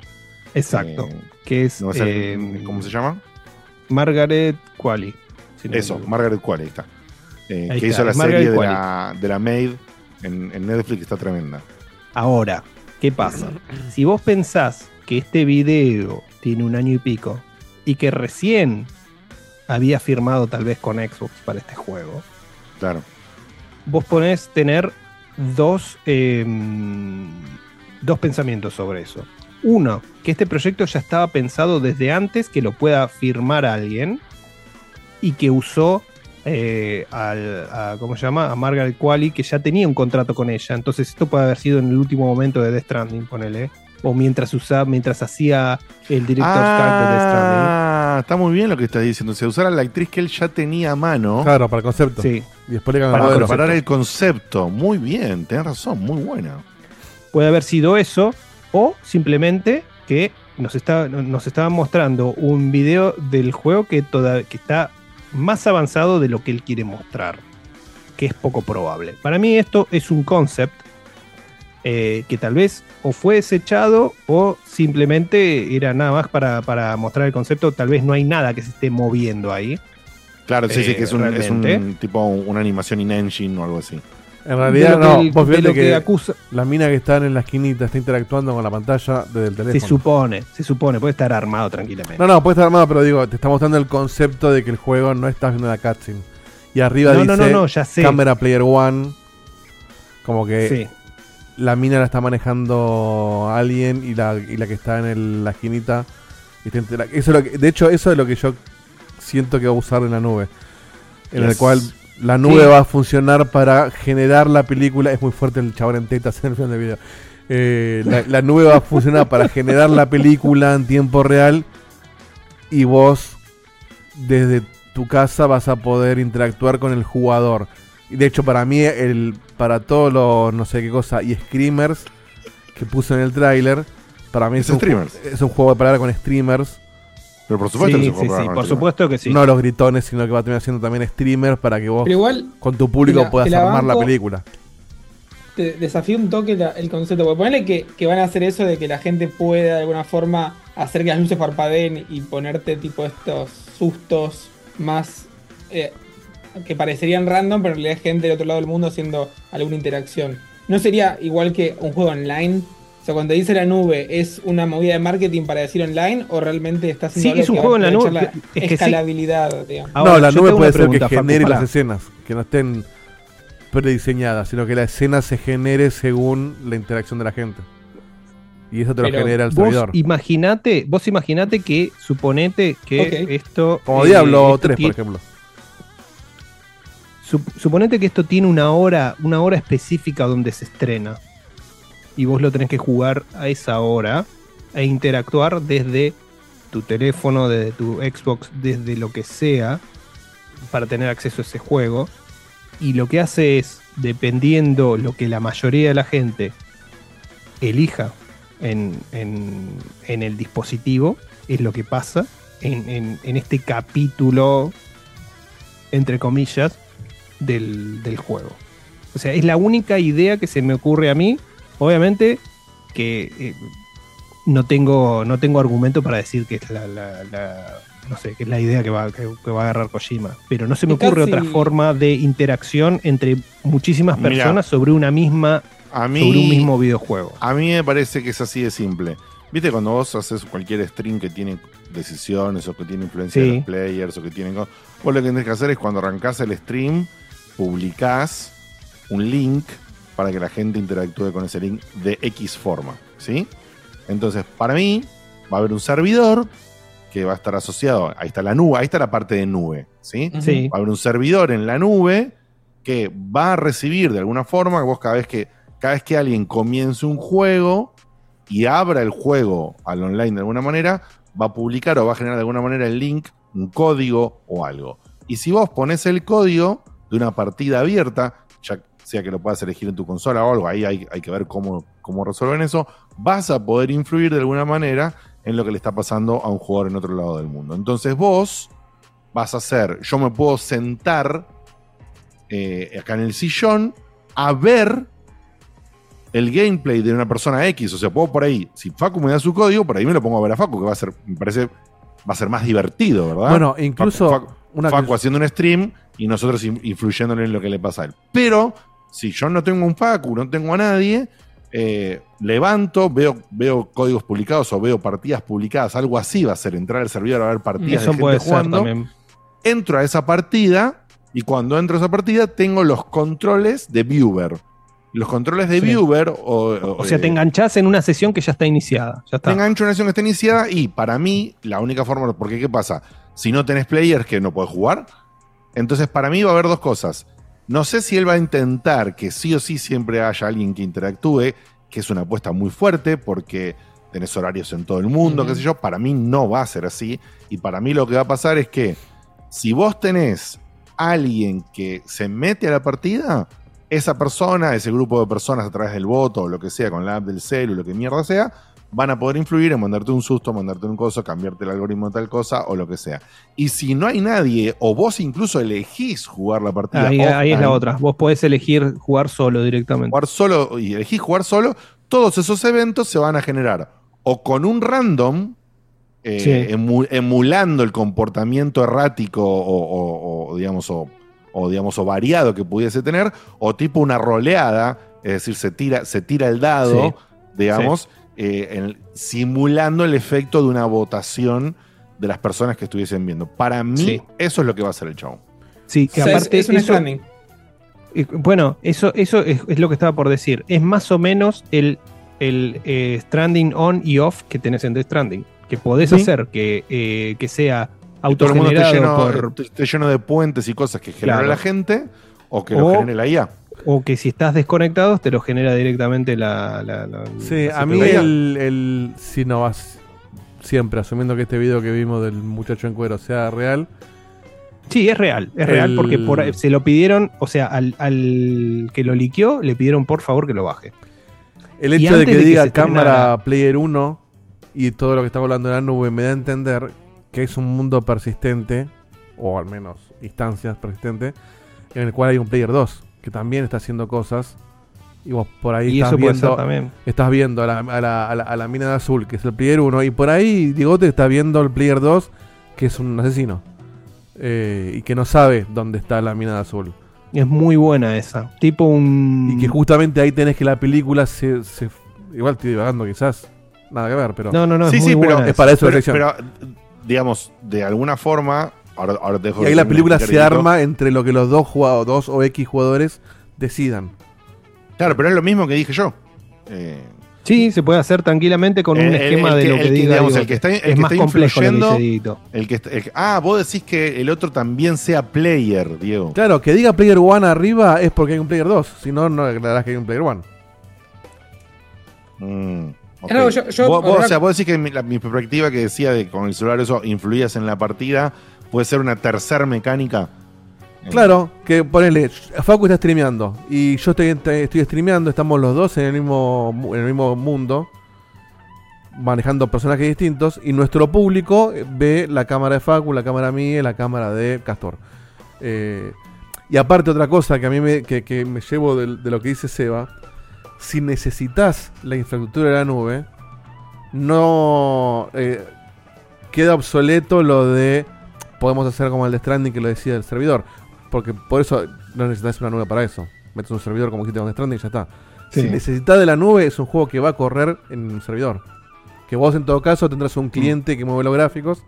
Pero que el juego, como, como Diablo, a vos Diablo se te cortaba la conexión a internet, no podías jugar. Porque el servidor No. te tiraba objetos, el servidor te tiraba enemigos. Según lo que el servidor quería. Entonces, si el juego corre en la nube, tiene sentido que haya más de un jugador viviendo la misma historia y que la película quizás no es, no es una película escrita, sino que Jordan Peele la va escribiendo según lo que va pasando en la semana, por decirte una cosa. Bueno, pero ahora te hago una pregunta. Porque según todos estos tips que viene, o sea, que venimos sacando de la cabeza, porque esto es- esta es la prejuiciosa más prejuiciosa Sí, de los posta. últimos años. Creo que le gana a Carrie Porque no ¿eh? tenemos ni idea cómo puede, ni siquiera si puede hacerse lo que estamos diciendo. No, Eh, que se puede hacer lo que estamos diciendo, ya Se sabemos puede hacer que todo. Hoy se puede hacer todo, sí. Todo. Lo Hoy se que puede no todo, bueno. sabemos es qué va a hacer él. Está bien, pero él está diciendo que es un proyecto chiquito. Ahora, ¿qué pasa con ¿Qué- el pero tipo qué es que chiquito está- para cómo Kojima? maneja- eh, eso es, ese es el tema. ¿Qué es chiquito para Kojima y cómo manejar los personajes? no Porque puede ser, perdón, no puede vos- ser chiquito y lo tenés a Jordan Peele y tenés actores conocidos y lo de presentás vuelta, en la Game Award. de vuelta. Vos tenés, para mí el tipo tiene la estructura del juego ya pensada. Eh, vos le podés agregar, eh, Xbox lo puede decorar con guita. ¿Qué es guita? Bueno, que la dirección te ayude Jordan Peele. Eh, que en vez de tener a Pepito, tengas a Udo Kier. O etcétera, ¿entendés? Decorarlo Sí, sí, sí, para que tenga más renombre. Eh, O después, después en, en su momento el marketing o lo que sea, o a los streamers que se lo vas a dar para que hagan la premiere, lo que sea. Vos podés decorarlo con guita, pero el concepto del juego me parece que no tiene muchas aristas. O sea, o, o- o lo tiene ya cerrado, que seguramente ya lo tiene cerrado, eh, y no, no se va a poder mover de ahí. No creo que pueda eh, borrar una parte y tratar de hacer algo eh, más grande de lo que él pensó. No, no, eso no, porque aparte tenés que tener a los actores disponibles todo el tiempo. Me parece que va generando quizás situaciones en las cuales el juego se puede adaptar. Eh, ¿Vieron que, que, que Twitch a partir de ahora... puso- Gonzo puso en el chat Naked Snake. ¿Viste que, vi- viste que era, ahora, Le Twitch, liqueo el video ahora Twitch permite desnudos artísticos? Yo creo que lo... lo What? Sí, ahora vos podés ponerte... Pero si prohibió lo de, la- lo de las minas que no mostraban las tetas el otro día. Ahora podés, po- ahora a partir de hoy podés hacer un desnudo artístico.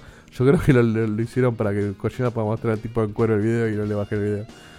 Este, Pero Eh. pará, boludo, ¿qué significa desnudo artístico para Twitch? Te permite, no ¿Estás está- está- te permite. Puede haber desnudos explícitos si son dibujados. Ponele, yo puedo dibujar una chota y no me banean, antes sí.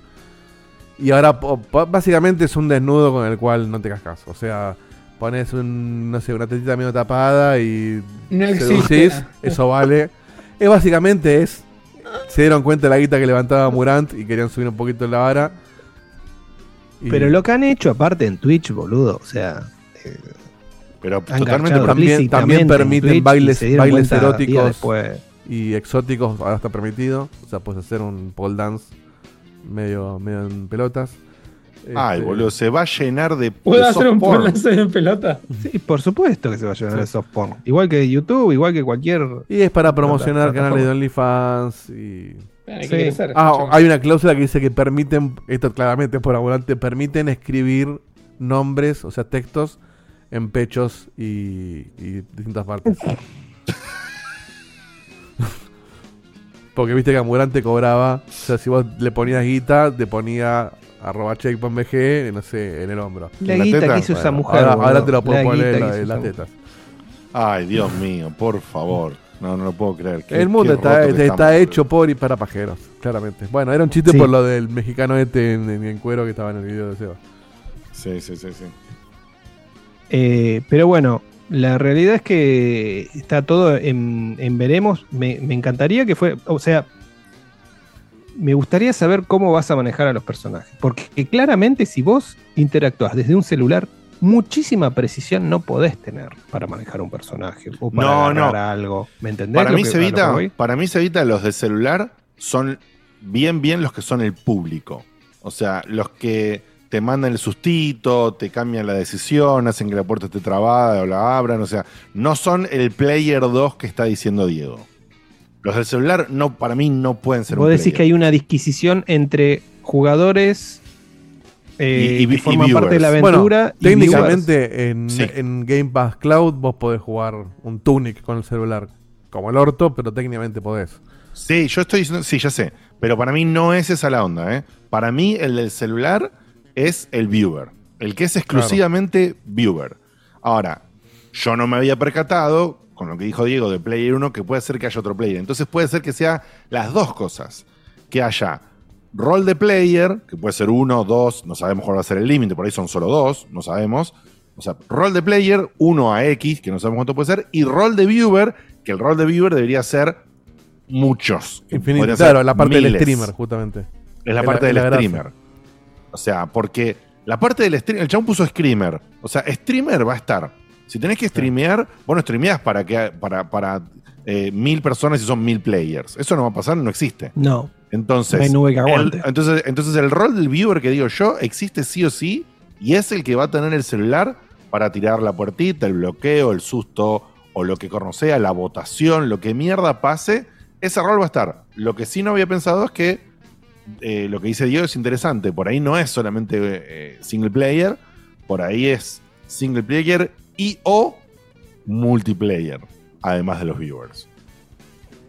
Entonces, es muy interesante, sinceramente. Sí, lo, es muy interesante aparte que como es, es la prejuiciosa más prejuiciosa que hicimos y quizás no es absolutamente nada que ver con lo que estamos hablando y eh, va a Es que nada que ver no puede ser, porque con nada que ver no puede ser. Porque con, con Jack solamente, si el chabón no hubiese puesto el texto de Screamers, ahí sí, tío, estoy como se te digo, puede ser cualquier cosa, nada, lo que digamos puede Sí, lo de streamer es claramente streamer. No, nadie usa la palabra es screamer en un clarísimo, trailer. Todo el mundo entiende Sí. lo que es un Que juego. aparte, por si lo decís rápido, eh, eso suena a streamer. Y encima a Kojima Sí, le encanta usar aparte- esas palabras, esos juegos de palabras tan. Claro, y aparte hoy todos entendemos lo que es un, un juego por, por stream interactivo. Todos lo entendemos, ya existe hace mucho tiempo. La gente que vota para que el player se mueva para acá, para allá, ya está. O sea, lo que va a hacer el chabón ya existe, pero ahora que no que, que lo- la forma. tiene en que dar va a una hacer- vuelta de tuerca para que sea.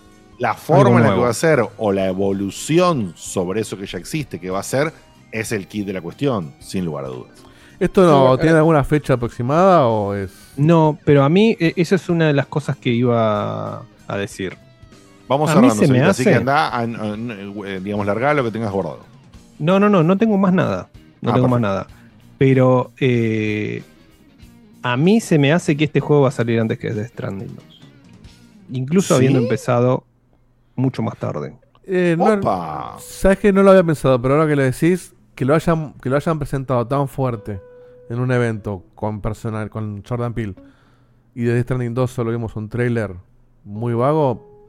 ¿Y Death Stranding 2 coincide. Evita tenía fecha o hacía año, algo o nada? No, no tiene fecha, no tiene año y está. No tiene nada. Catalogado por Kojima como el proyecto grande. Y aparte, claro, está bueno que haya algo en el medio Sí. entre un- dos Death Strandings. Ya sacó el Death Stranding, sacó la, la expansión de Death Stranding. Está bueno que haga algo, haya algo distinto en el medio. Sí, acá Masita XC en el chat dice que para él eh, coincide con Sega y para él sale este juego, el Overdose o OD, sale en 2024 y el de Stranding 2 en 2025. Y tiene, Y tendría mucho sentido.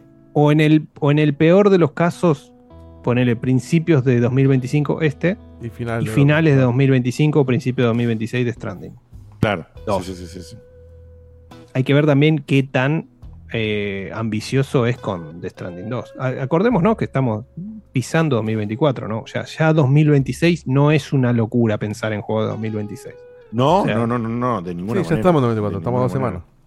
Por eso. Sí, sí, sí, Eh, sí, sí, sí. Entonces 2026 ya no es, ya suena, suena viejísimo. Sí, sí, o sea, ahora suena lejísimo. muy lejos, suena muy lejos de 2026, Pero estamos a dos ahora- semanas de que falten dos años de, hecho, cualquier años TVA para 2026. Death Stranding 1, Claro. ¿cuántos años lo mostraron hasta que salió? Tuvo como dos años, ¿no? Mostrándose. Death Stranding 1 se mostró supuestamente en 2016 y salió en 2019. Ah, Pero los años. ciclos, de, los ciclos de desarrollo en esa época eran más cortos. O sea, era como hoy decir que te presenten un juego en 2020 y salga en 2024, 2024, finales de 2024. Eh, entonces, qué sé yo. Eh, mm, yo creo que antes de 2025 no vamos a ver de Stranding. Ni en pedo. Muy bien, muy bien. Ojo, igual seguida recordemos que para Death Stranding 2 ya tienen todo, ¿eh? O sea, sabemos que no es lo mismo. Es, Hay que ver, Ah, bueno, por ese es otro. Hay, Él hay dijo, motor, hay motion capture, hay actores. él dijo, hay- un hay- juego que les va a gustar a todos. Claro. Lo repitió Ya no hace es- poquito. es- no es la misma Se- mecánica así que se, se me hace que eh, al decir que les va a gustar a todos, Es un Metal Gear con lo va, ruidos. lo va a abrir un poquito más.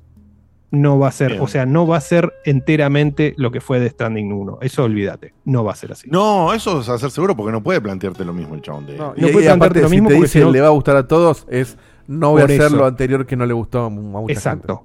Exacto. Eh, de hecho, Kojima se quejó de, de- o sea, le preguntaron, "Ve, ¿por qué piensa que no vendió tanto? Y porque la verdad que al Claro, público occidental le gustan más los shooters. Claro. Dijo. Y, sí. Y por eso a Metal Gear le fue también. Y sí. Pero Metal Gear es una amalgama de cosas. Es un shooter, es stealth, es eh, hi- historia compleja. Claro, pero es más, pero es más parecido. bizarreada. Es más parecido a juegos que jugaste en, un, no sé, un Splinter Cell. Sí, Stranding no existía nada parecido a Stranding. The Stranding no es nada parecido. Hasta que no lo jugás pensás que es un embole. Y, Y ojalá lo que- también lo mismo. Y ojalá que Udi sea lo mismo. O sea, algo que no hayamos Sí. jugado nunca, por más que este, este mundo de esto, yo la verdad que estoy totalmente ajeno a estos juegos. eh, No, nosotros estamos acá, creo que todos ajenos a los juegos de Eh, streaming. Así que. Así que cuanto más revolucionario sea y, y más guita le da el estudio, mejor. Porque eh, se lo nota entusiasmado con, con cómo está creciendo el estudio. Muy bien. Vamos a cerrar el día de la fecha, el programa de la fecha. Bueno, el puntaje, anteúltimo Seba, el puntaje programa. de- Sí, por eso, por eso. Ah. Vamos a Ah, cerrar eh, el día de la fecha, el anteúltimo programa, con el puntaje eh, que corresponde a una prejuiciosa. Así que va a arrancar el señor Diego de Carlos diciéndonos qué piensa que le va a pasar a OD. Yo odio a Kojima como ser humano, pero lo amo como diseñador de juegos. Eh, todos los juegos que hizo, creo que el único que no jugué o lo jugué muy poquito es el del pingüino. Ah, bueno, y el Polysnaut. Pero todos los Metal Gear, eh, Death Stranding, todo eso me encantaron todos. Y así como hablábamos de Sam Lake, que nos parece un visionario, y lo comparamos con Kojima, creo que nada, esto es lo mismo. Eh, y que el tipo se esté jugando a armar. Ya hizo algo nuevo y distinto con Death Stranding. Acá está diciendo que va a ser algo nuevo y distinto. Que por más que se parezca a otra cosa, es algo nuevo y distinto de lo que él viene haciendo. Que se está metiendo con, con Xbox, que nunca se ha metido con Xbox. Que se esté metiendo con la nube. Que no por la nube en sí, sino que porque la nube te abre a posibilidad de mecánicas que un juego offline no tiene. Que por ahí otra persona lo usaría simplemente como un servidor. Pero yo siento que a Kojima vos le das una herramienta y te hace algo nuevo con esa herramienta. Eso me intriga. Es decir, bueno, así como Flight Simulator usó la nube para, pa- mapearte el planeta entero, que era algo que, que nadie había hecho, y que solo puedes hacerlo con, un, con una infraestructura así. Bueno, ¿qué puede hacer Kojima si le das esto? Eh, no me copa que sea de terror porque no me gusta el terror, pero entiendo que el chabón Eh, el, juego, el juego que más me aterrorizó en la vida es el, el, el- el PT, que es un, un demo. Que a los 5 minutos lo tuve que dejar. Entonces, me imagino que el chabón va a ser un producto altísimo. eh, y que y- y creo que va. No sé si va a ser para mí. Por el tema del streaming, por el tema del Sí, terror, sí, todo. tal cual.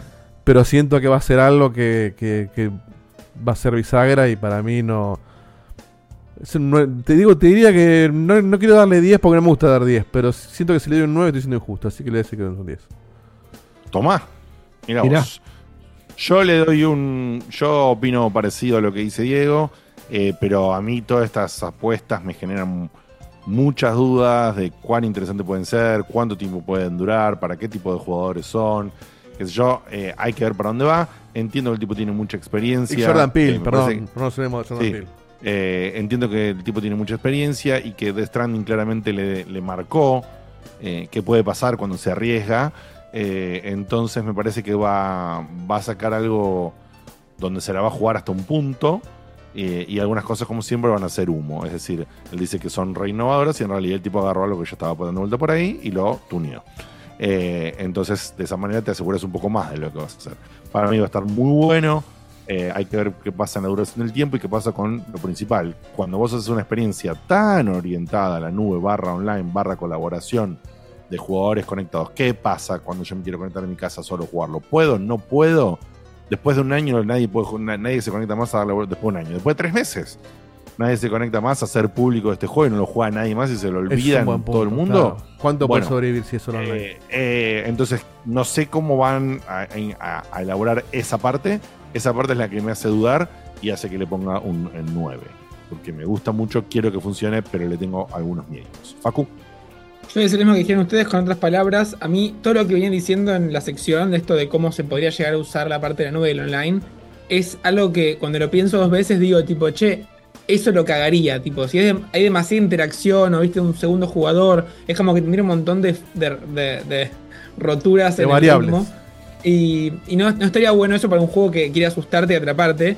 Pero creo que Kojima le va a encontrar la vuelta, que eso no sea un problema y que lo haga efectivamente bien.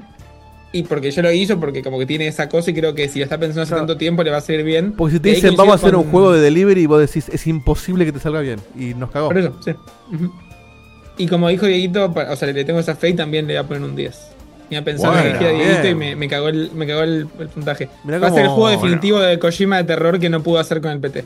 Como viene Ah, choreando así. Kojima de golpe. Sí, sí. Muy bien, muy bien. No puede ¿Y ser menos, se va. Igual bajas un punto por Xbox, ¿no? Porque está en Xbox, sí, sí. Eh, an- antes de poner el puntaje, primero le tenés que decir a la gente si te comprarías una Xbox. Vamos a suponer que este juego sale. Vamos a suponer que Igual todo si el cloud dice- podés jugarlo sin Xbox. Claro, Vamos exacto. a decir que todo el planeta dice que es un 11 puntos.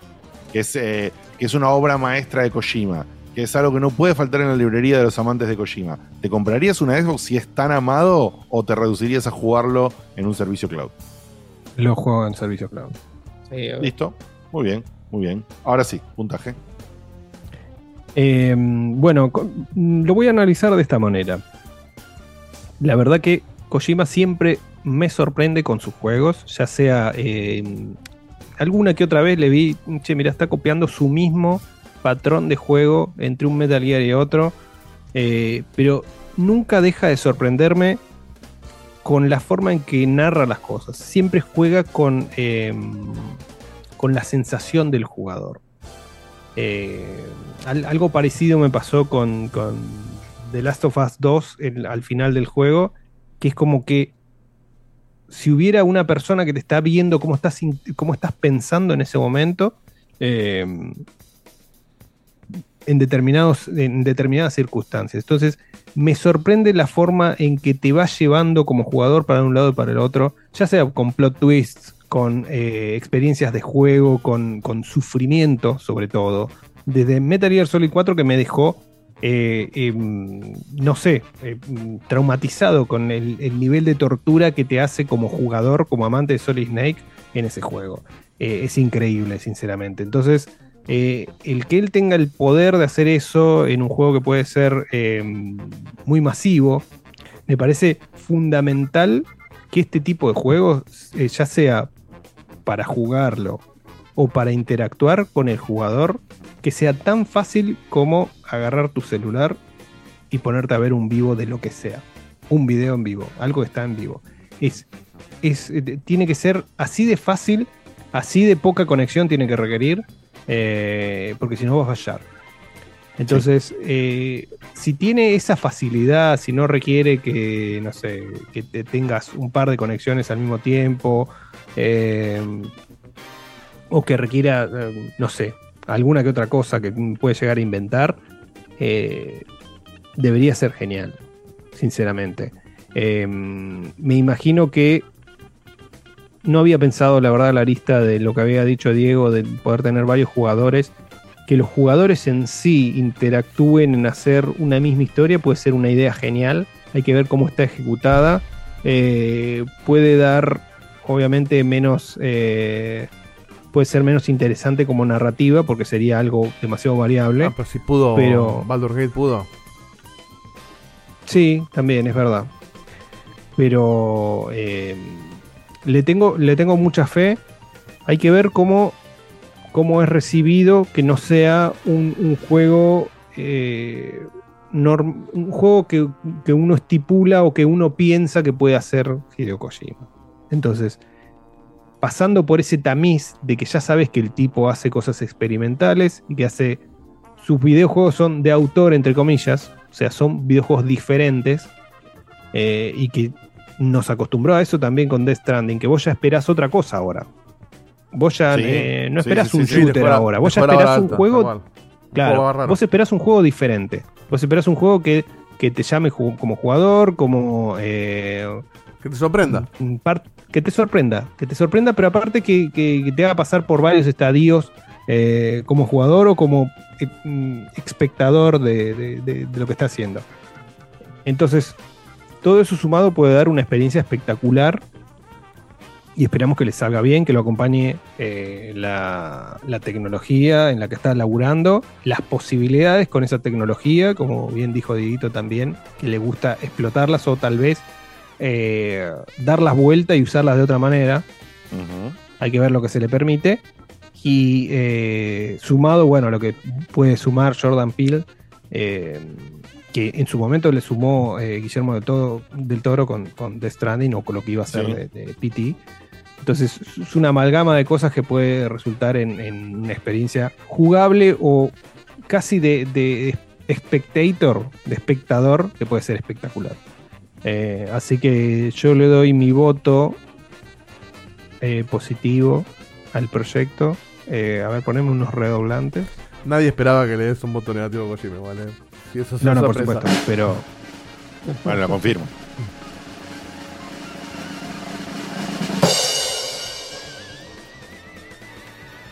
Va a tener un. un 9.5. Opa. Hay, un, hay una mínima desconfianza.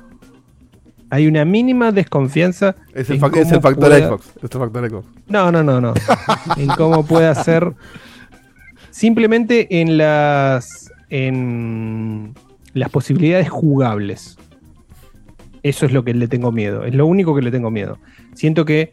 Yo, hecho, eh, yo espero que sea poco jugable. Porque si el chabón avisa que va a ser medio una película y sus juegos que no avisan nada son una película, yo creo que vas a tocar tres botones. No, nomás. no, no, pero no me refiero a eso. Eso ya sabemos que es así. Pero que sea poco, eh, dije jugable, pero poco rejugable, en realidad. Eh, si vos tenés varios Claro. finales, varias cosas que te sorprendan, en un montón de, de repeticiones, o sea, si cada vez que un tipo streamea este juego es algo diferente, no es lo mismo, por determinadas razones se hace una, un, un, eh, un camino diferente hasta llegar al final, puede ser una locura. Espero eso y tengo miedo Sí. de eso también. Sí, eh, yo la veo, es un pequeño agregado nada más, pero yo me la imagino que si va a haber un tema de diferentes historias y diferentes aventuras, va a ser para mí en la línea de un árbol como, como los juegos de Quantic Dream, ¿sí? Sí. O sea, no, no, no puede ser un árbol infinito, es un árbol de un X tamaño que tiene X ramificaciones conectadas de X forma. Ahora- Entonces, digamos, es una serie de elijo puerta A o puerta B. A, elijo puerta C, puerta D o puerta E. D, bueno, y vos podés haber entrado a hacer AE o a hacer B, F o a hacer, ¿entendés? O sea, Sí, sí, ramas tiene una, un, claro. digamos, una, una multiplicidad combinatoria alta, pero dentro de unas estructuras manejables, porque si no para mí es muy poco piloteable. ¿Cómo le explicas a un tipo como Jordan Peele que no tiene control eh, eh, di- di- creativo direccional sobre lo No, que es que puede hacer pasando? varias historias. O sea, tienen que hacer sí o sí varias historias que sean levemente di- diferentes. ¿Se entiende? Por O eso, sea, yo, yo creo que yo creo que si hay un factor de, de que no siempre vas a jugar lo mismo para que tenga continuidad en el tiempo, en el mundo online, cloud, eh, streamer y demás, tiene que ser así como tipo un Detroit. No, a- a- me parece que a mí, a Diego, creo que a todos los que jugamos, no sé, Facu, todos los que jugamos los de Quantum Dream, nos pasó que siempre dijimos, uh, che, ¿qué, ahora, qué pasa en Claro. no lo decimos nu- no lo decimos Capítulos enteros que no viste. ¿Entendés? Está bien, no las hicimos pero- nunca. En cambio, en un juego que está así, que tiene este nivel de iteración, las haces porque por obligación. La- no, las haces porque es obligación, las haces porque te da curiosidad, las haces porque si vos no las haces, las ves por ahí eh, Sí. en otro stream, como vos siendo el otro rol, ¿entendés? Entonces, creo que es muy interesante en ese sentido. Yo nunca me voy a olvidar lo que pasó con, con Heavy Rain, que se te morían los personajes, boludo. Sí. Hay gente que se le morían los personajes a los, a los Sí, 20 claro. minutos. El peor y hay final. gente que llegaba 8 horas con el mismo personaje. eh, y, y era espectacular. Era totalmente diferente una cosa, un- un- una experiencia de juego que la de tu Bueno, creo que, compañero. creo Era- que en Baldur Gate se te puede morir tu personaje principal Sí. y el juego sigue. Sí. Eso me parece increíble. Eh, comentario polémico, también para prejugar. Sabemos que el Edge Cloud es exclusivo de Game Pass Ultimate. No hay otra forma de accederlo. ¿Este juego será exclusivo de Game Pass Ultimate? ¿O nos salimos de... abrimos la nube afuera de Game Pass por primera vez? Y yo creo que la eh, mínimamente Es la una abre. muy buena pregunta. Me parece que por lo menos para el rol de viewer que decimos. No, el viewer para la- ese abre rol. Twitch, obvio, no, te- no, no está Por nada. eso, para, para ese rol va a estar abierto, vas a poder agarrar el celular, bajarte lo que tenés que bajar y no tenés que tener que pagar nada para hacer ese Sí, sí, no es insostenible. Pero Para digo, el rol de player. Será un juego que no podés comprar si es exclusivo No, de creo Cloud. que de última será comprable y o solo Game Pass Ultimate. O sea, no en el Game Pass regular. Claro, pero por eso, entonces sería el primer juego en cloud que sale de. porque hoy no puedes jugar en cloud sin Esa es la sin otra. Game ¿Será un juego comprable? Hoy, hoy el cloud es solo si tenés Game Pass Ultimate. Ni siquiera el Game Pass común de no sé- consola. Yo no sé si hasta no va a romper es con un, eso.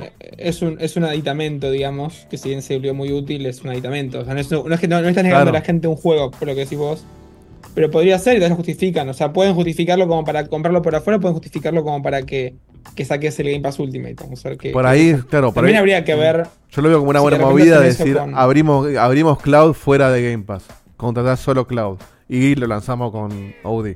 Porque si dejás solo en Game Pass, y yo creo que achicás, achicás muchísimo la, la, la base de usuarios. Si achicás solo, o sea, si lo dejas solo en el, el cloud es para el tercer tier, ¿no? Es De- el- de- Ultimate. de Game Pass. El que te da Por PC y consola. Ese, no hay forma de que sea solo para Ultimate, para mí. O sea, si muchísimo. ya a Xbox le cuesta conseguir usuarios a veces para algunos juegos. en- para un juego experimental que está bien, que supuestamente va a ser mainstream por el tema de que es de terror, que es de Kojima eh, eh, y, y que va a estar abierto para todo el mundo. Eh, pero si vos lo, lo encajonás en el Ultimate, para mí pierde un montón ahí. Sí, por eso, para mí, para mí es el juego que abre la nube afuera de Game Pass, como plataforma independiente. Muy bien, eso veremos, veremos qué pasa. Esto ha sido todo por el día de la fecha, el anteúltimo programa antes de bajar la cortina del año. Nos vemos la semana 40 que la que viene. viene. Nunca llegamos a 40, ¿no? El No sé año. si nos llegamos a 40 alguna vez. Es un montón. Yo siento que todos los años hay más semanas que el año anterior. Es lo que te digo, boludo. No sé No cómo para que haya No, más. yo- El yo- efecto, yo fue- ¿Sabes cómo se llama eso? El efecto persiana. No, pero por estaba los números, nunca porque- llegamos a 40. Yo, yo te digo, ¿eh? Porque antes los, los programas de la E3 y todo eso no los numerábamos. Ah, no los y ahora numerábamos, sí. es verdad. Eso, eso te suma como cuatro programas. Ah, por empezar. Y además, tenés razón, Facu. virtualmente eh, hacemos más, pues no, no, antes se, se cagaba Sí, más. sí, pero igual no- vacaciones de, vacaciones de de- invierno teníamos. Sí, Es sí, lo que sí, digo sí, sí. del- de los No, eventos. no, tenés razón. Con los programas de eventos que muchas veces no, no Sí. eran numerados y ahora son numerados, eh, también sumamos más programas. Ah, dice que el año Bueno, pasado hicimos 42, es verdad. Mira. O sea que hicimos Eh, menos. Bueno, hicimos menos. Eh, Bueno, pero, vemos. pero, vamos a hacer los especiales en enero y febrero como hicimos el año- este año. Eh, el streaming, el streaming del del Harvester lo hago post último programa. Eh, nos vemos la semana que viene en el Uh. último. Nos vemos la semana que viene en el último programa de Con Checkpoint. Papá Los queremos. silla lo Los queremos, vénganse porque estamos a tener algún contenidito por ahí para llenar algo, pero después vamos a llenarlo con audio de ustedes Sí. y nos mandan un Ojo con el F1. stream navideño Sí. de Harvester, eh.